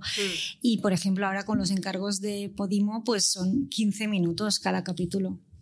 Nosotros hacemos una alrededor de 20 minutos, pero si nos da, hacemos 40 o una hora o hacemos 7 minutos. O sea, la gracia de ser autoconclusivo. siete o una hora. Tenemos uno en concreto que es de 7 minutos y el más largo es de una hora y 12 minutos. ¿Puedo añadir una cosita? Sí. Eh, he de decir que en la plataforma que está en Mamusul, que no voy a mencionar porque no, no ha patrocinado, eh, vienen de la eh, audiolibro. Entonces es una cultura totalmente distinta. Hmm. Y sí que es lo que dice ella. Es lo suyo. Por eso un día le pregunté qué diferencia hay entre ficción sonora y audioserie. Porque creo que Operación Reset es audioserie, que es como una- un, un audiolibro vitam- hipervitaminizado con un poquito de efectos. Entonces sí que permite una hora de escucha. Porque yo me la he consumido en todo agosto. Todo agosto para estar escuchándola a ella. Pero no es una ficción constante, llena de efectos. Y una hora es insostenible, acabas mareado. Pues yo voy a decir que escucho podcast de dos horas. Oh my god. Pero No de ficción... Al- algunos he escuchado Sí, de ficción de dos horas, No, pero tema que yo estoy... Ah, yo casi no escucho música, eh, solo escucho podcast en mi vida. Todo el día voy con los cascos, haga lo que haga si no estoy viendo la tele. Y Tú eres la audiencia, ¿no? Yo soy la audiencia de todos vuestros podcasts. O sea que para mí no es un límite la duración, ¿eh? O sea, en absoluto. ¿Tú querías decir algo? No, no, es muy curioso, sobre todo para ayudar a lo que es la industria a definir cómo se tiene que trabajar el producto, porque Mm. eh, como, como se ve, todavía no se sabe bien. Se intuye que los 15 minutos, en menos es más, es la cantidad de tiempo suficiente, que además, si los hacemos con los cliffhangers como hacemos nosotros, uno puede escuchar uno, dos, cinco o hasta nueve episodios de tirón, como me han dicho a mí de lo mío. Es decir, voy a cenar, voy a escuchar tres y me quedo hasta nueve. Y paro porque es la una, las dos de la mañana y no puedo hacer otra cosa. Bueno, pues a lo mejor ese es el formato, pero bueno. También no sé. depende de, de cómo se vayan sacando, ¿eh? porque sí que es verdad que en Storytel los sacan Claro. todos de golpe, pero en Podimo cada A mí semana... lo de golpe me parece una barbaridad. ¿Eh? Una barbaridad. De golpe. O sea, sí, yo creo que sí. Que eso de imitar a Netflix en ese sentido es- un poco agilipollar más la audiencia. Yo creo que es mejor dosificar. Ostras, tú yo cuando era pequeña. Pero entonces te Flamingo pierdes, Roet. ¿eh? Un- ¿No una- te una- pasa? ¿El qué? Que te pierdes, no te acuerdas de lo que pasó, porque ha pasado una semana, te has escuchado mil cosas más. ¿Qué dices? Sí. Bueno, no ¿Sale sé, Alzheimer gente? depende de la audiencia. Yo Esto es que depende, preferencia. depende. yo soy- depende. depende del producto. A lo, Mm, mejor, eh, a lo mejor habría que tener, eh, según el producto, X reglas, o sea, que no sea solo la esta, sino a lo mejor esta ficción es más interesante sacarla toda de tirón y que la gente seleccione si escucha uno ahora o el fin de semana tengo un rato y me puedo escuchar cuatro y o hay quien le gusta de semana Tengo en una semana. idea, tengo una idea. en función de cada persona cuando se inscriba a la plataforma que decida cómo quiere escucharlos. El ADN que tengas, pues bueno. Ah, pues bueno, hablando, hablando de esto, lo que alguien me dijo eh, este verano muy interesante sobre, sobre escuchan- escuchar eh, la audioficción. Dijo, ¿sabes lo que me falta a mí? Yo no sé cómo lo organizáis, bueno, depende de cómo lo organice cada uno, pero yo había hecho una ficción con una cabecera muy parecida siempre al principio, luego entraba la ficción y el final. Que la aplicación tuviera la opción de saltar los títulos o algo de eso. Esto Ah, tiene un botón de saltar 15 segundos. No, No, me sí, toques en mi caso son tío. 15 segundos. Son, sí, es un recap la- en el último episodio que hago 40 segundos o 30 y, y 20 segundos. O sea, llega un minuto. Eso es para los que hacen la audiencia de seguirlo todo seguido, porque entonces están escuchando la misma melodía de entrada. En tu caso no, porque Como el como. No, pero cada la, mundo melo- es pero la entrada como- es siempre la misma. Pero Sí, como sí. Pero son historias a lo mejor eh, diferentes y entonces entras en universos diferentes pero a lo mejor si hay elementos que tienen la misma continuidad al principio bueno pues que si hay alguien que escucha seis y intro. decida pic, no lo sé ¿eh? Bueno, yo creo que con el botoncillo de saltar, yo me salto la publi siempre, no me molesta sacar el de esto y hacer pa, pa, pa, pa, pa, pa, y ya está, pues también te saltas la intro. Lo A ver. hacer entraditas muy a ver cortas. chicas tenemos a alguien con un micro que Ay, creo perdón, que nos sí, quiere sí, que no preguntar desde hace un Estaba a punto de y- preguntar si Venga, había venga, más venga, dudas. go, go. Vale, No sé si me oís. Ah, ahora. ahora. Eh, felicitar a la mesa porque habéis hecho una masterclass mm, bestial. Me ha gustado mucho todo hasta ahora. Y quería preguntaros, a, a raíz de mm, las no- últimas ficciones como, por ejemplo, la tuya o La Esfera, por ejemplo, que se esté dando más bombo a- al efecto de sonido que, que al guion. ¿no? Vosotros como creadores, ¿notáis un poco esto de que se felicitan mucho más a- al sonido últimamente, que se está currando mucho? ¿Puedo hablar por alusión? Yo creo que, por lo que hemos hablado antes, el sonido es nuestra imagen y que si lo utilizamos bien puede ser, eh, forma parte del guion, puede ser tan válido una cosa que se dice como un, un momento en que no se dice eso que va a pasar y, y lo oyes y lo intuyes tú como, no sé, unos personajes bajan, entramos en el sótano, vale, ten cuidado, no sé qué, y de pronto destinamos tres o cuatro segundos para oír el agua, las ratas y la humedad. Hemos conseguido meter en la, en la cabeza de las personas posiblemente más el ambiente de lo que van a vivir en ese momento que si nosotros decimos, ¡ay, qué frío! y no sé qué. Creo que eh, es tan importante una cosa como otra. También es verdad, esto pasa como en las películas, que si vas a ver una película de naves espaciales o de acción y se pasan el día dándose hostias, pues acaba a la- a la- al cuarto de hora, a la media hora de estar dándose hostias, la película es un truño. Mientras que a lo mejor hay una película que tiene un guion bestial y que tiene tres momentos de grande pelea o de gran batalla espacial o lo que sea y la disfrutas un montón porque te la dan en el momento que la historia te lleve a eso. Yo creo que aquí pasa un poco con lo mismo, ¿no? Yo estoy totalmente de acuerdo, que para mí tiene el mismo peso. Tiene el mismo peso, pero se valora menos. Es- ha pasado siempre en el cine. No se conocen muy pocos guionistas y se conocen mucho los actores, los directores de. Pero escucha, acordaros se que en el- conocen mucho menos. Sí, sí, pero acordaros que en el cine, antiguamente en el cine no hablaban. Había música y había unas imágenes. Aquí, yo no digo que, eh, que no sea importante la palabra, pero al fin y al cabo es lo de la emoción y Pero- contar una buena historia. hay una Yo no me historia. refiero a palabra, yo me refiero a la estructura, a la historia, a la idea, ¿no? Y todo eso. Si no, si no hubiera un guion, no habría No, no, no, nada pero, más. pero, pero yo creo que la pregunta no va por ahí, va. Sí, sí. Más que nada la ambientación sonora, ¿no? Aparte- Claro, sí, aparte yo de había entendido introducirte, eso. es, es la ambientación que cada vez se está gastando Bueno. o se está invirtiendo mucho más en efectos que, que, que, que- Que antiguamente- Yo tiene la- algo entre la- ceja y ceja, ¿no? Tú estás veo- aquí preparada. Estoy encogiéndome. No, ya me muchos- espero, ya me muchos espero. comentarios sobre, sobre el, efecto sonoro, Mm. más que, que del guion, ¿no? Lo estoy viendo últimamente en comentarios en internet, ¿no? ¿Tú qué opinas, John? Bueno, esto es un.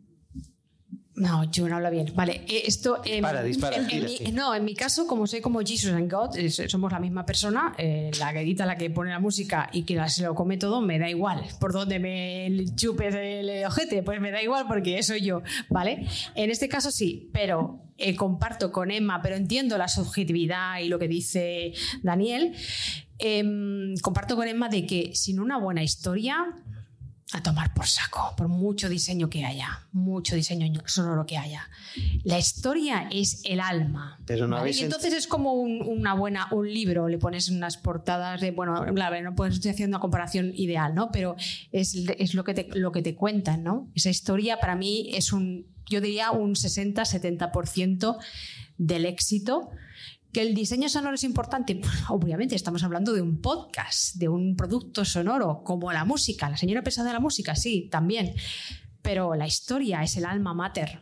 Entonces. Pero mm, vamos a ver, una pregunta. Yo, no- yo hablo del efecto de sonido como un elemento más de la historia. Sí, eso No, sí. no, no, no, no, no. Creo que todos nos hemos entendido, pero tenemos diseño maneras sonoro, ¿no? de... Estamos hablando del diseño sonoro. Bueno, ha bueno, dicho tenemos- si se valora más. Sí, es- no, yo estoy de acuerdo con todo lo que estáis diciendo porque yo también escribo, pero eh, que, que últimamente veo que se valora por el público más o se está destacando Posi- mucho más. posiblemente- No, no- no que sea No, así, no, sino- posiblemente sea porque, porque es una novedad que la Sí, gente exacto. no que la Sí. gente no Estás esté hablando de Teo Rodríguez, ¿no? De la Sí. esfera, que se le Sí. ahora es, Sí, en plan, se es- habla ahora de- es Dios y se habla de él Dios y de es guionista, casi no se habla tampoco de Paul de sí, sí que se habla. También, él es el pero primero que menos, cuando menos. tuitea... Que estamos hablando todos a la vez, por favor. Pero, pero menos se ha hablado en Twitter. Yo estoy siguiendo en plan que Teo no sé qué, Teo, y, y que lo ha hecho muy bien, ¿eh? pero también el guionista estaba detrás. Bueno, es el primero que que aparte guionista y director, que... bueno, perdón. No, no, bueno, no vamos, creo que no vamos a resolver nada. No, Siguiente simplemente saber si habéis notado Es este- este- esta tendencia. Yo creo ¿no? que es sorpresa. Es decir, Mm, an- surprise. antes no, no o no se había tenido la suerte de poder tener el capital o la inversión para desarrollar eh, estas historias con una con un más más más con, con- con más eh, salsa, ¿no? Con más suquet, con más y, el- y se lo ha dado el, el- el sonido y entonces sorprende un poco más, pero bueno, pero Sune. Eh, sí, tiene razón. Se da más valor a los que hacen el sonido, porque a mí me ha llegado a veces, incluso tanto en esta ficción como cuando edité Gabinete de Curiosidades, me ha llegado a llegar a mis felicitaciones de que Sune, que chulo es Gabinete de Curiosidades. Y yo, bueno, pues habla con Nuria, que tiene un guion de ocho meses leyéndose libros. Yo he sido un Muppet que me ha dicho, pon aquí la música. O sea, simplemente porque ella no sabía dominar el programa, pero yo hacía lo que ella me decía. Y ya hay gente que me ha felicitado a mí por un podcast que no me tocaba esa felicitación. Y ya está. Perdón. Razón. Varias, varias cosas, varias cosas. Sune, pero yo, por ejemplo, me encuentro en las plataformas, en las plataformas tipo Storytel, tipo Audible. Ok, hablan del audiolibro, ponen la sinopsis, ponen quién lo narra y quién lo escribe, pero se saltan quién es el equipo técnico. O sea, los técnicos no existen. Y yo creo que es una simbiosis. O sea, una cosa, en, en este momento, cuando se escribe para audio, es que tienen que funcionan los dos, es un matrimonio. Si no, la cosa está chunga, creo yo. Pero aparte de eso, iba a hacer una pregunta un poco cachonda. De- va de lo siguiente: ¿Cómo afrontan las escenas de sexo? Ay, sexo, me encanta. Sí. Por eso, no, en serio, porque ¿cómo afrontan? Y fulano, entonces se ve ese- Eso no puede sonar. ¿Cómo, ¿Cómo hacen para que eso sea verosímil y no quede ridículo, please? no lo sé porque yo no he tenido Tú ningún no tienes escenas de sexo. No. Yo sí, yo muchas. sí. No haces, no, por favor. Pero No. en el primer capítulo ya Yo tengo- tenemos masturbación a saco. Sí, O sea, sí, mi Juniper la Morte empieza con una paja. Y todo lo que empieza con una paja no puede acabar mal. O sea que. eh, Bueno, hay una cosa que se llama coitus interruptus, ¿eh? No, no, Bueno, ella nunca bueno, lo interrumpe por una Ella no, no, no, no. Y dura, o sea, podría estar todo, Mira, voy a hacer un podcast de masturbación y todo el rato eh, ahí. Entonces, sí, a mí me encanta. Y yo creo, no- aún no he escuchado ninguna audioserie que haya en tan- porque de verdad ir a escuchar Johnny para la muerte me voy a vender un poquito, pero sobre todo en la segunda temporada que encuentra una pareja, hay unas comidas ahí de, de todo eh, y escenas que yo disfruté como una enana. ¿Que ¿Con qué se juega y todo esto? Mm, bueno, hay muchos besos, pues como los hacemos en el doblaje. Esto, así, con la actriz hicimos, eh, hicimos bastantes zooms para especificar qué tipo de sonido y todo. Digo, venga, méteme lengua, méteme de esto, todo esto. Y, mm, y luego, pues bueno, eh, tampoco es que haya, pero sí, gemiditos y cosas de estas. No es en plan porno guarro, ¿eh? Pero porque está hecho con muy buen gusto, tengo que decir, a mi favor pero es es súper gustoso hacer escenas de sexo auditivas. Sí. Sí, yo no, yo no, Audición. ten- no hemos tenido muchas, pero tenemos todo un capítulo que se llama Sexa, así que si lo quieres escuchar ahí vas a encontrar Sí. todas nuestras escenas de sexo, comidas de coño, absolutamente todo. Sí. Pues yo creo que ya para finalizar, si no hay más preguntas, os voy a lanzar yo alguna y con esto ya os dejo las conclusiones. Lo que hablabais de la audiencia, yo tengo dos preguntas sobre la audiencia. ¿Creéis que la ficción sonora es más complicada, por así decirlo, para llegar a la audiencia eh, porque se ha promocionado más podcasts que vienen de personas ya muy conocidas, porque hay mucha tendencia a podcast de entrevistas, un poco que enlazado con lo que decíais de los presupuestos, que ya ayer se estuvo hablando, que quizá si hacemos el balance hay bastante menos presupuesto para la ficción sonora, ¿creéis que es mucho más complicado llegar a la audiencia? Y por otro lado, os preguntaría, ¿conocéis el feedback de vuestra audiencia? Muy bueno. Más que nada porque como habéis hecho la pregunta de qué sería mejor, 15 minutos, media hora, os habéis, eh, más que interesado es, ¿conocéis, habéis preguntado a vuestra audiencia por ese feedback? Vamos, vamos a hacerla. Empezamos por la ronda. Sí, sí. Muy buenas preguntas. Eh, ¿La primera cuál era? Dificultad para llegar a la audiencia. Dificultad para llegar a la audiencia y feedback de tu audiencia si lo tienes. Eh, sí, a ver, pero como estamos en una industria, industria no, eh, manufacturación primigenia aún, se está tirando de celebrities total. Y aquí hay un desfase y un despiporre que, claro, o sea, a unos les pagan lo que les pagan y aquí nosotros somos los indies, ¿vale? Somos los indies que estamos ahí haciendo, pues como Macintosh, el, el texto en el garaje, ¿no? Pues más o menos. Entonces, sí, pero porque está muy nuevo todo esto, ¿no? Entonces sí, hay un, desbalance descomunal de tirando de celebrities y de, y de pues eso, para, enganchar. Yo no creo que sea una estrategia, está muy bien, la entiendo, pero no creo que debería ser la única. debe, porque al público se le educa. Y ahí es donde voy a pasar a la siguiente pregunta. A mí me da igual lo que opine la gente de lo que dura de mi serie. Yo quiero que dure 15-20 minutos y no va a durar más, porque yo sé que ahí, con la droga que le meto, pues que es que los voy a matar, no quiero que dure más. Entonces, yo no les pregunto, ¿qué os ha parecido? Nunca se le debe preguntar al público qué le ha parecido. Si les gusta, muy bien, si no, que se vayan. No, me claro, a la audiencia hay que educarla. Y, a la plataforma, Podimo, también. Claro. Claro, entonces, bueno, está muy bien, ten tus celebrities, pero hola, tengo aquí una cosa que está muy bien, como Martín Piñó decía, yo creo mucho en mí, pues yo también creo mucho en mí, soy consciente de dónde estoy también, no me voy a ir de sobrada, pero eh, yo pongo mis, mis reglas del juego y ya está. Nunca se me ha ocurrido preguntarle al público ni a la gente eh, qué opinan, ni si les gusta, si es too much o cuánto dura o cuánto deberían. Yo creo que nunca debes hacer eso. Eso sí, llevando a la, a, a la pregunta paso a Emma, eh, aún me faltan las plataformas que te den ideas sobre el perfil de tus... Es que vas a ciegas, o sea, la 11 no, la 13, o sea, es que no sé si me consume nombres. Bueno, en mi caso, ¿por dónde lo vemos? Lo hemos dicho antes, por las redes. Hombre, banco heterosexual, o sea, mi, mi podcast que es bastante transgresor, mariconil y burro, o sea, hombre, banco heterosexual, no sé por qué, ¿vale? Pero por Twitter y por la gente que me sigue y los feedbacks que tengo. Sí, la mayoría es mucho hombre. Ahora empieza a haber más mujer, pero, pero las plataformas no te dan ni de, ni un nada. Te dan ahí un gráfico con una curvita que parece un electrocardiograma y eso es lo que tienes que utilizar tú para, para seguir adelante. O sea, vas totalmente blind. Y eso está muy malamente. Vale, a ver, no nos alarguemos, que creo que estamos ya en tiempo de descuento. No, yo en mi caso, claro, para producirlo necesitaba el soporte y el apoyo de una plataforma, con lo que aquí de alguna manera creo que también te cuesta acceder al público general. Si el público no quiere entrar en esa plataforma y escucharte por el hecho de que no quieren pagar, aunque hay 14 días de prueba gratuita, la, la pues entonces te cuesta más acceder a la audiencia, creo, desde mi punto de vista, y más si estás después en otras plataformas, porque si estoy también haciendo contenido para Podimo, pues ahora tengo que pagar también Podimo, anda ya. Entonces, cuesta en ese sentido por el hecho de que hay, hay, hay un gap en el que la gente tiene que querer pagar por escuchar tus contenidos.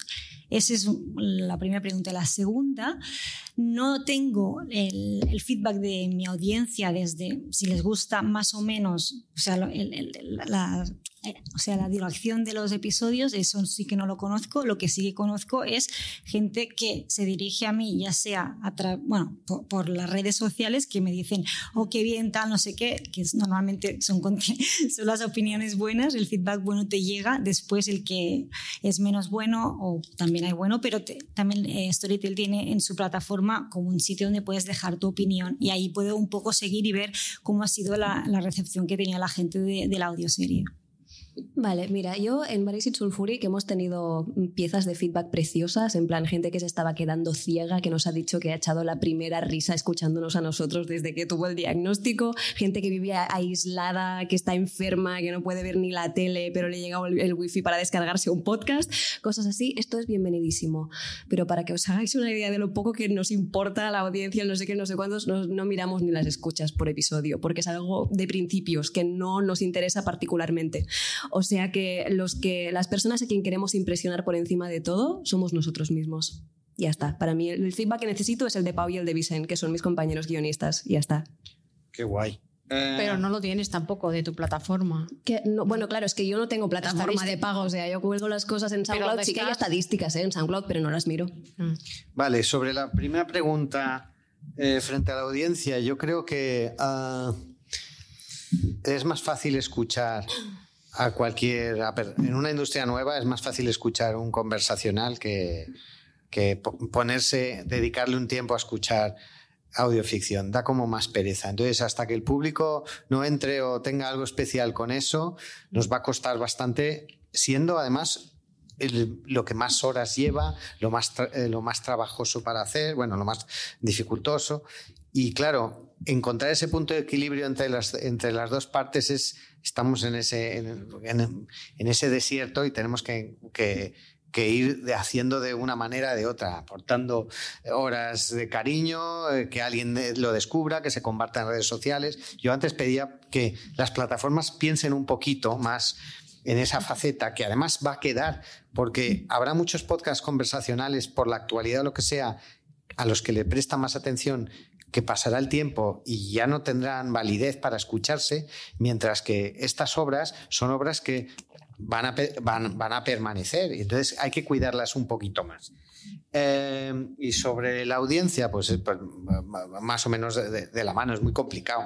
Hay que más o menos seguirlos con redes sociales, puedes descubrir. Yo en mi caso, que he traído gente del audiovisual, la queja que me encontré es, jo, a mí me gustaría verlo. A ver si lo haces en el Netflix y lo veo. Digo, "Ah, que hacer en Netflix esto, vale, me lo tienen que hacer los americanos, esto no lo podemos hacer. No, te, no quieres imaginarlo tú. Sí, pero me da pereza sentarme, eh, encontrar el momento para ese momento de los niños, de la cena. Hostia, claro, pero encontraría el momento para ver Netflix, ¿no? Sí, Pues, pero claro. pero por, eso eso que- digo que da pereza. Y entonces es este, es esto lo que tenemos que encontrar. No sé cuánto tardará, cuál es la fórmula eh, mágica, pero creo que tenemos que poner todo. Nosotros ponemos de nuestra parte y muy mucho. Ahora falta la otra parte que empuje un poquito más. Hay que asaltar Netflix como la casa de papel, secuestrarlos, matarlos a todos y acabar con, la, con las plataformas audio para que el podcast Bueno, haga eh, Vale, pues Cuando esta quedamos para. O sea, que salimos de aquí y vamos a Esta- meter una bomba en Netflix. Esa ¿no? es la Vale. conclusión de yo. Esto lo puedes cortar, ¿no? No, me parece fantástico como conclusión, personalmente. No sé si lo, lo podemos dejar aquí, lo, lo que nos diga la casa. Pues ¿Alguna? yo creo que, que lo cerramos aquí, ¿no? Sí, ¿Sí? vale, pues cerramos aquí. ¿Os Muchísimas habéis quedado con gracias. ganas de contarnos más cosas? Yo estaría aquí Bueno, día claro, hablando. yo también, pero... Pero me estoy meando, o sea que sí, corta. Bueno, pero pues hacerlo. entonces- Ayer, ayer ese se fue y volvió. Es verdad, ¿eh? Bueno, pues A ver, muchísimas Sune, ¿quiere decir gracias. algo? lo que, lo que veo es que mm, ojalá estas charlas se repitan en cada jornada y veamos la evolución Claro. y que sigáis haciendo, porque hacéis cosas que no sabemos hacer los demás y a lo mejor dentro de cinco años decís, ¿os acordáis de aquella charla que nos reíamos porque no nos pagaban y ahora ya estamos en nuestro sitio? Ojalá. ¿No? Están todos muertos, Ojo, pero Si yo, es, pero si es así, un café. ¿eh? Yo sigo, yo sigo defendiendo que y Sulfuric, lo que hacen ellos, no lo hace nadie en toda España. Gracias. Ni Teo. Tú siempre nos enjabonas, pero, pero, pero por todas es partes. que ¿eh? eh, lo hacen de una manera, es como son artistas haciendo podcast. Y, y el día que esto se descubra y se consuma, si seguís haciendo cosas, eh, bueno, pues y también haciendo estas charlas, ahora habéis puesto todos los puntos de preocupación que quien pertoque recogerá si quiere aportar y que crezca todo. Así que yo animo a que sigáis haciendo porque aprovechar el talento que otros solo tenemos en hacer entrevistas. y así dentro de, unos, de un tiempo todos, todo el mundo diremos, qué guay las ficciones que se hacen en España. El chico que se ha pasado 10 horas editando un binaural dice que solo puede hacer entrevistas. ¿eh? Cuidado. Tiene un- una charla, eh, Ana, en su, en el, aquel que hiciste el máster para la universidad. Ah, sí, bueno, tenemos varios ¿Te acuerdas cómo pero- cerraste la frase? 120 horas, no 10. 120 bueno, sí, horas. claro, ¿Te además. acuerdas ¿cómo? cómo cerraste ese podcast? No me acuerdo de cómo lo cerré. Tú frase, sí te acuerdas. Decir yo. Vale. Eh, en ese podcast, después de dar una máster sobre ficción sonora hablando de Estados Unidos, dijo, eh, cuando hagáis podcast se os tiene que ir la olla. Ah, sí, claro, porque estaba hablando con gente que hacía podcast de periodismo y no sé qué, yo les daba una clase de ficción, entonces, claro, yo les iba también a meter una bomba como nosotros en Netflix, ¿no? Y les acabé diciendo, si lo que estáis produciendo se puede emitir en una radio normal, la estáis cagando, porque la gracia del podcast es que podéis hacer lo que os dé la puta gana, más en ficción, ficciones que no se podrían ver en Netflix, que alguien no patrocinaría, que no se aprobarían, Sí. que pasarían por un editor, un censor, un no sé qué, un no sé cuántos, en podcast lo podemos hacer. Entonces, y a nivel de formato, a nivel de absolutamente todo, que se os vaya la puta olla porque esto no lo podréis hacer en ninguna parte.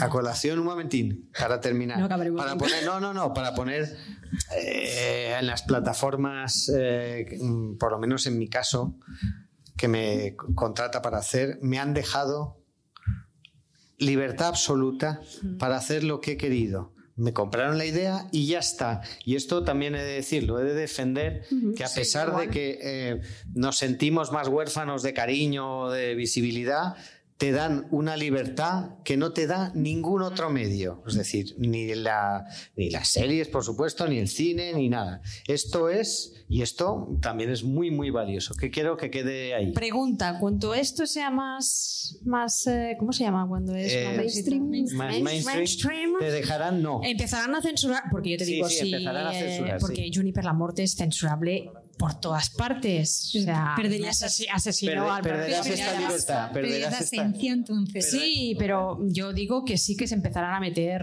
a, met- a meter tijerilla, no lo sé, ojalá lleguemos a ese punto, ¿no? Y ya haremos otras cosas, pero yo creo que porque aún estamos un poco en, in the shadow. Vale, y yo, yo añado para terminar, cuando esto sea mainstream, ¿volveréis a la charla sin cobrarme? ¿O seréis ya suficientemente famosos? Hombre, contigo sí, Sune, porque sí, porque eh, has sido sí, de sí, con un pero. de Dragons. Sí, con un pero. En lugar de un agua, un whisky de Malta. vale. Bueno, oye, pues muchas gracias, Daniel, Ana, Emma y Jun. Y muchas gracias a todo el mundo. Eh, os dejo a salud.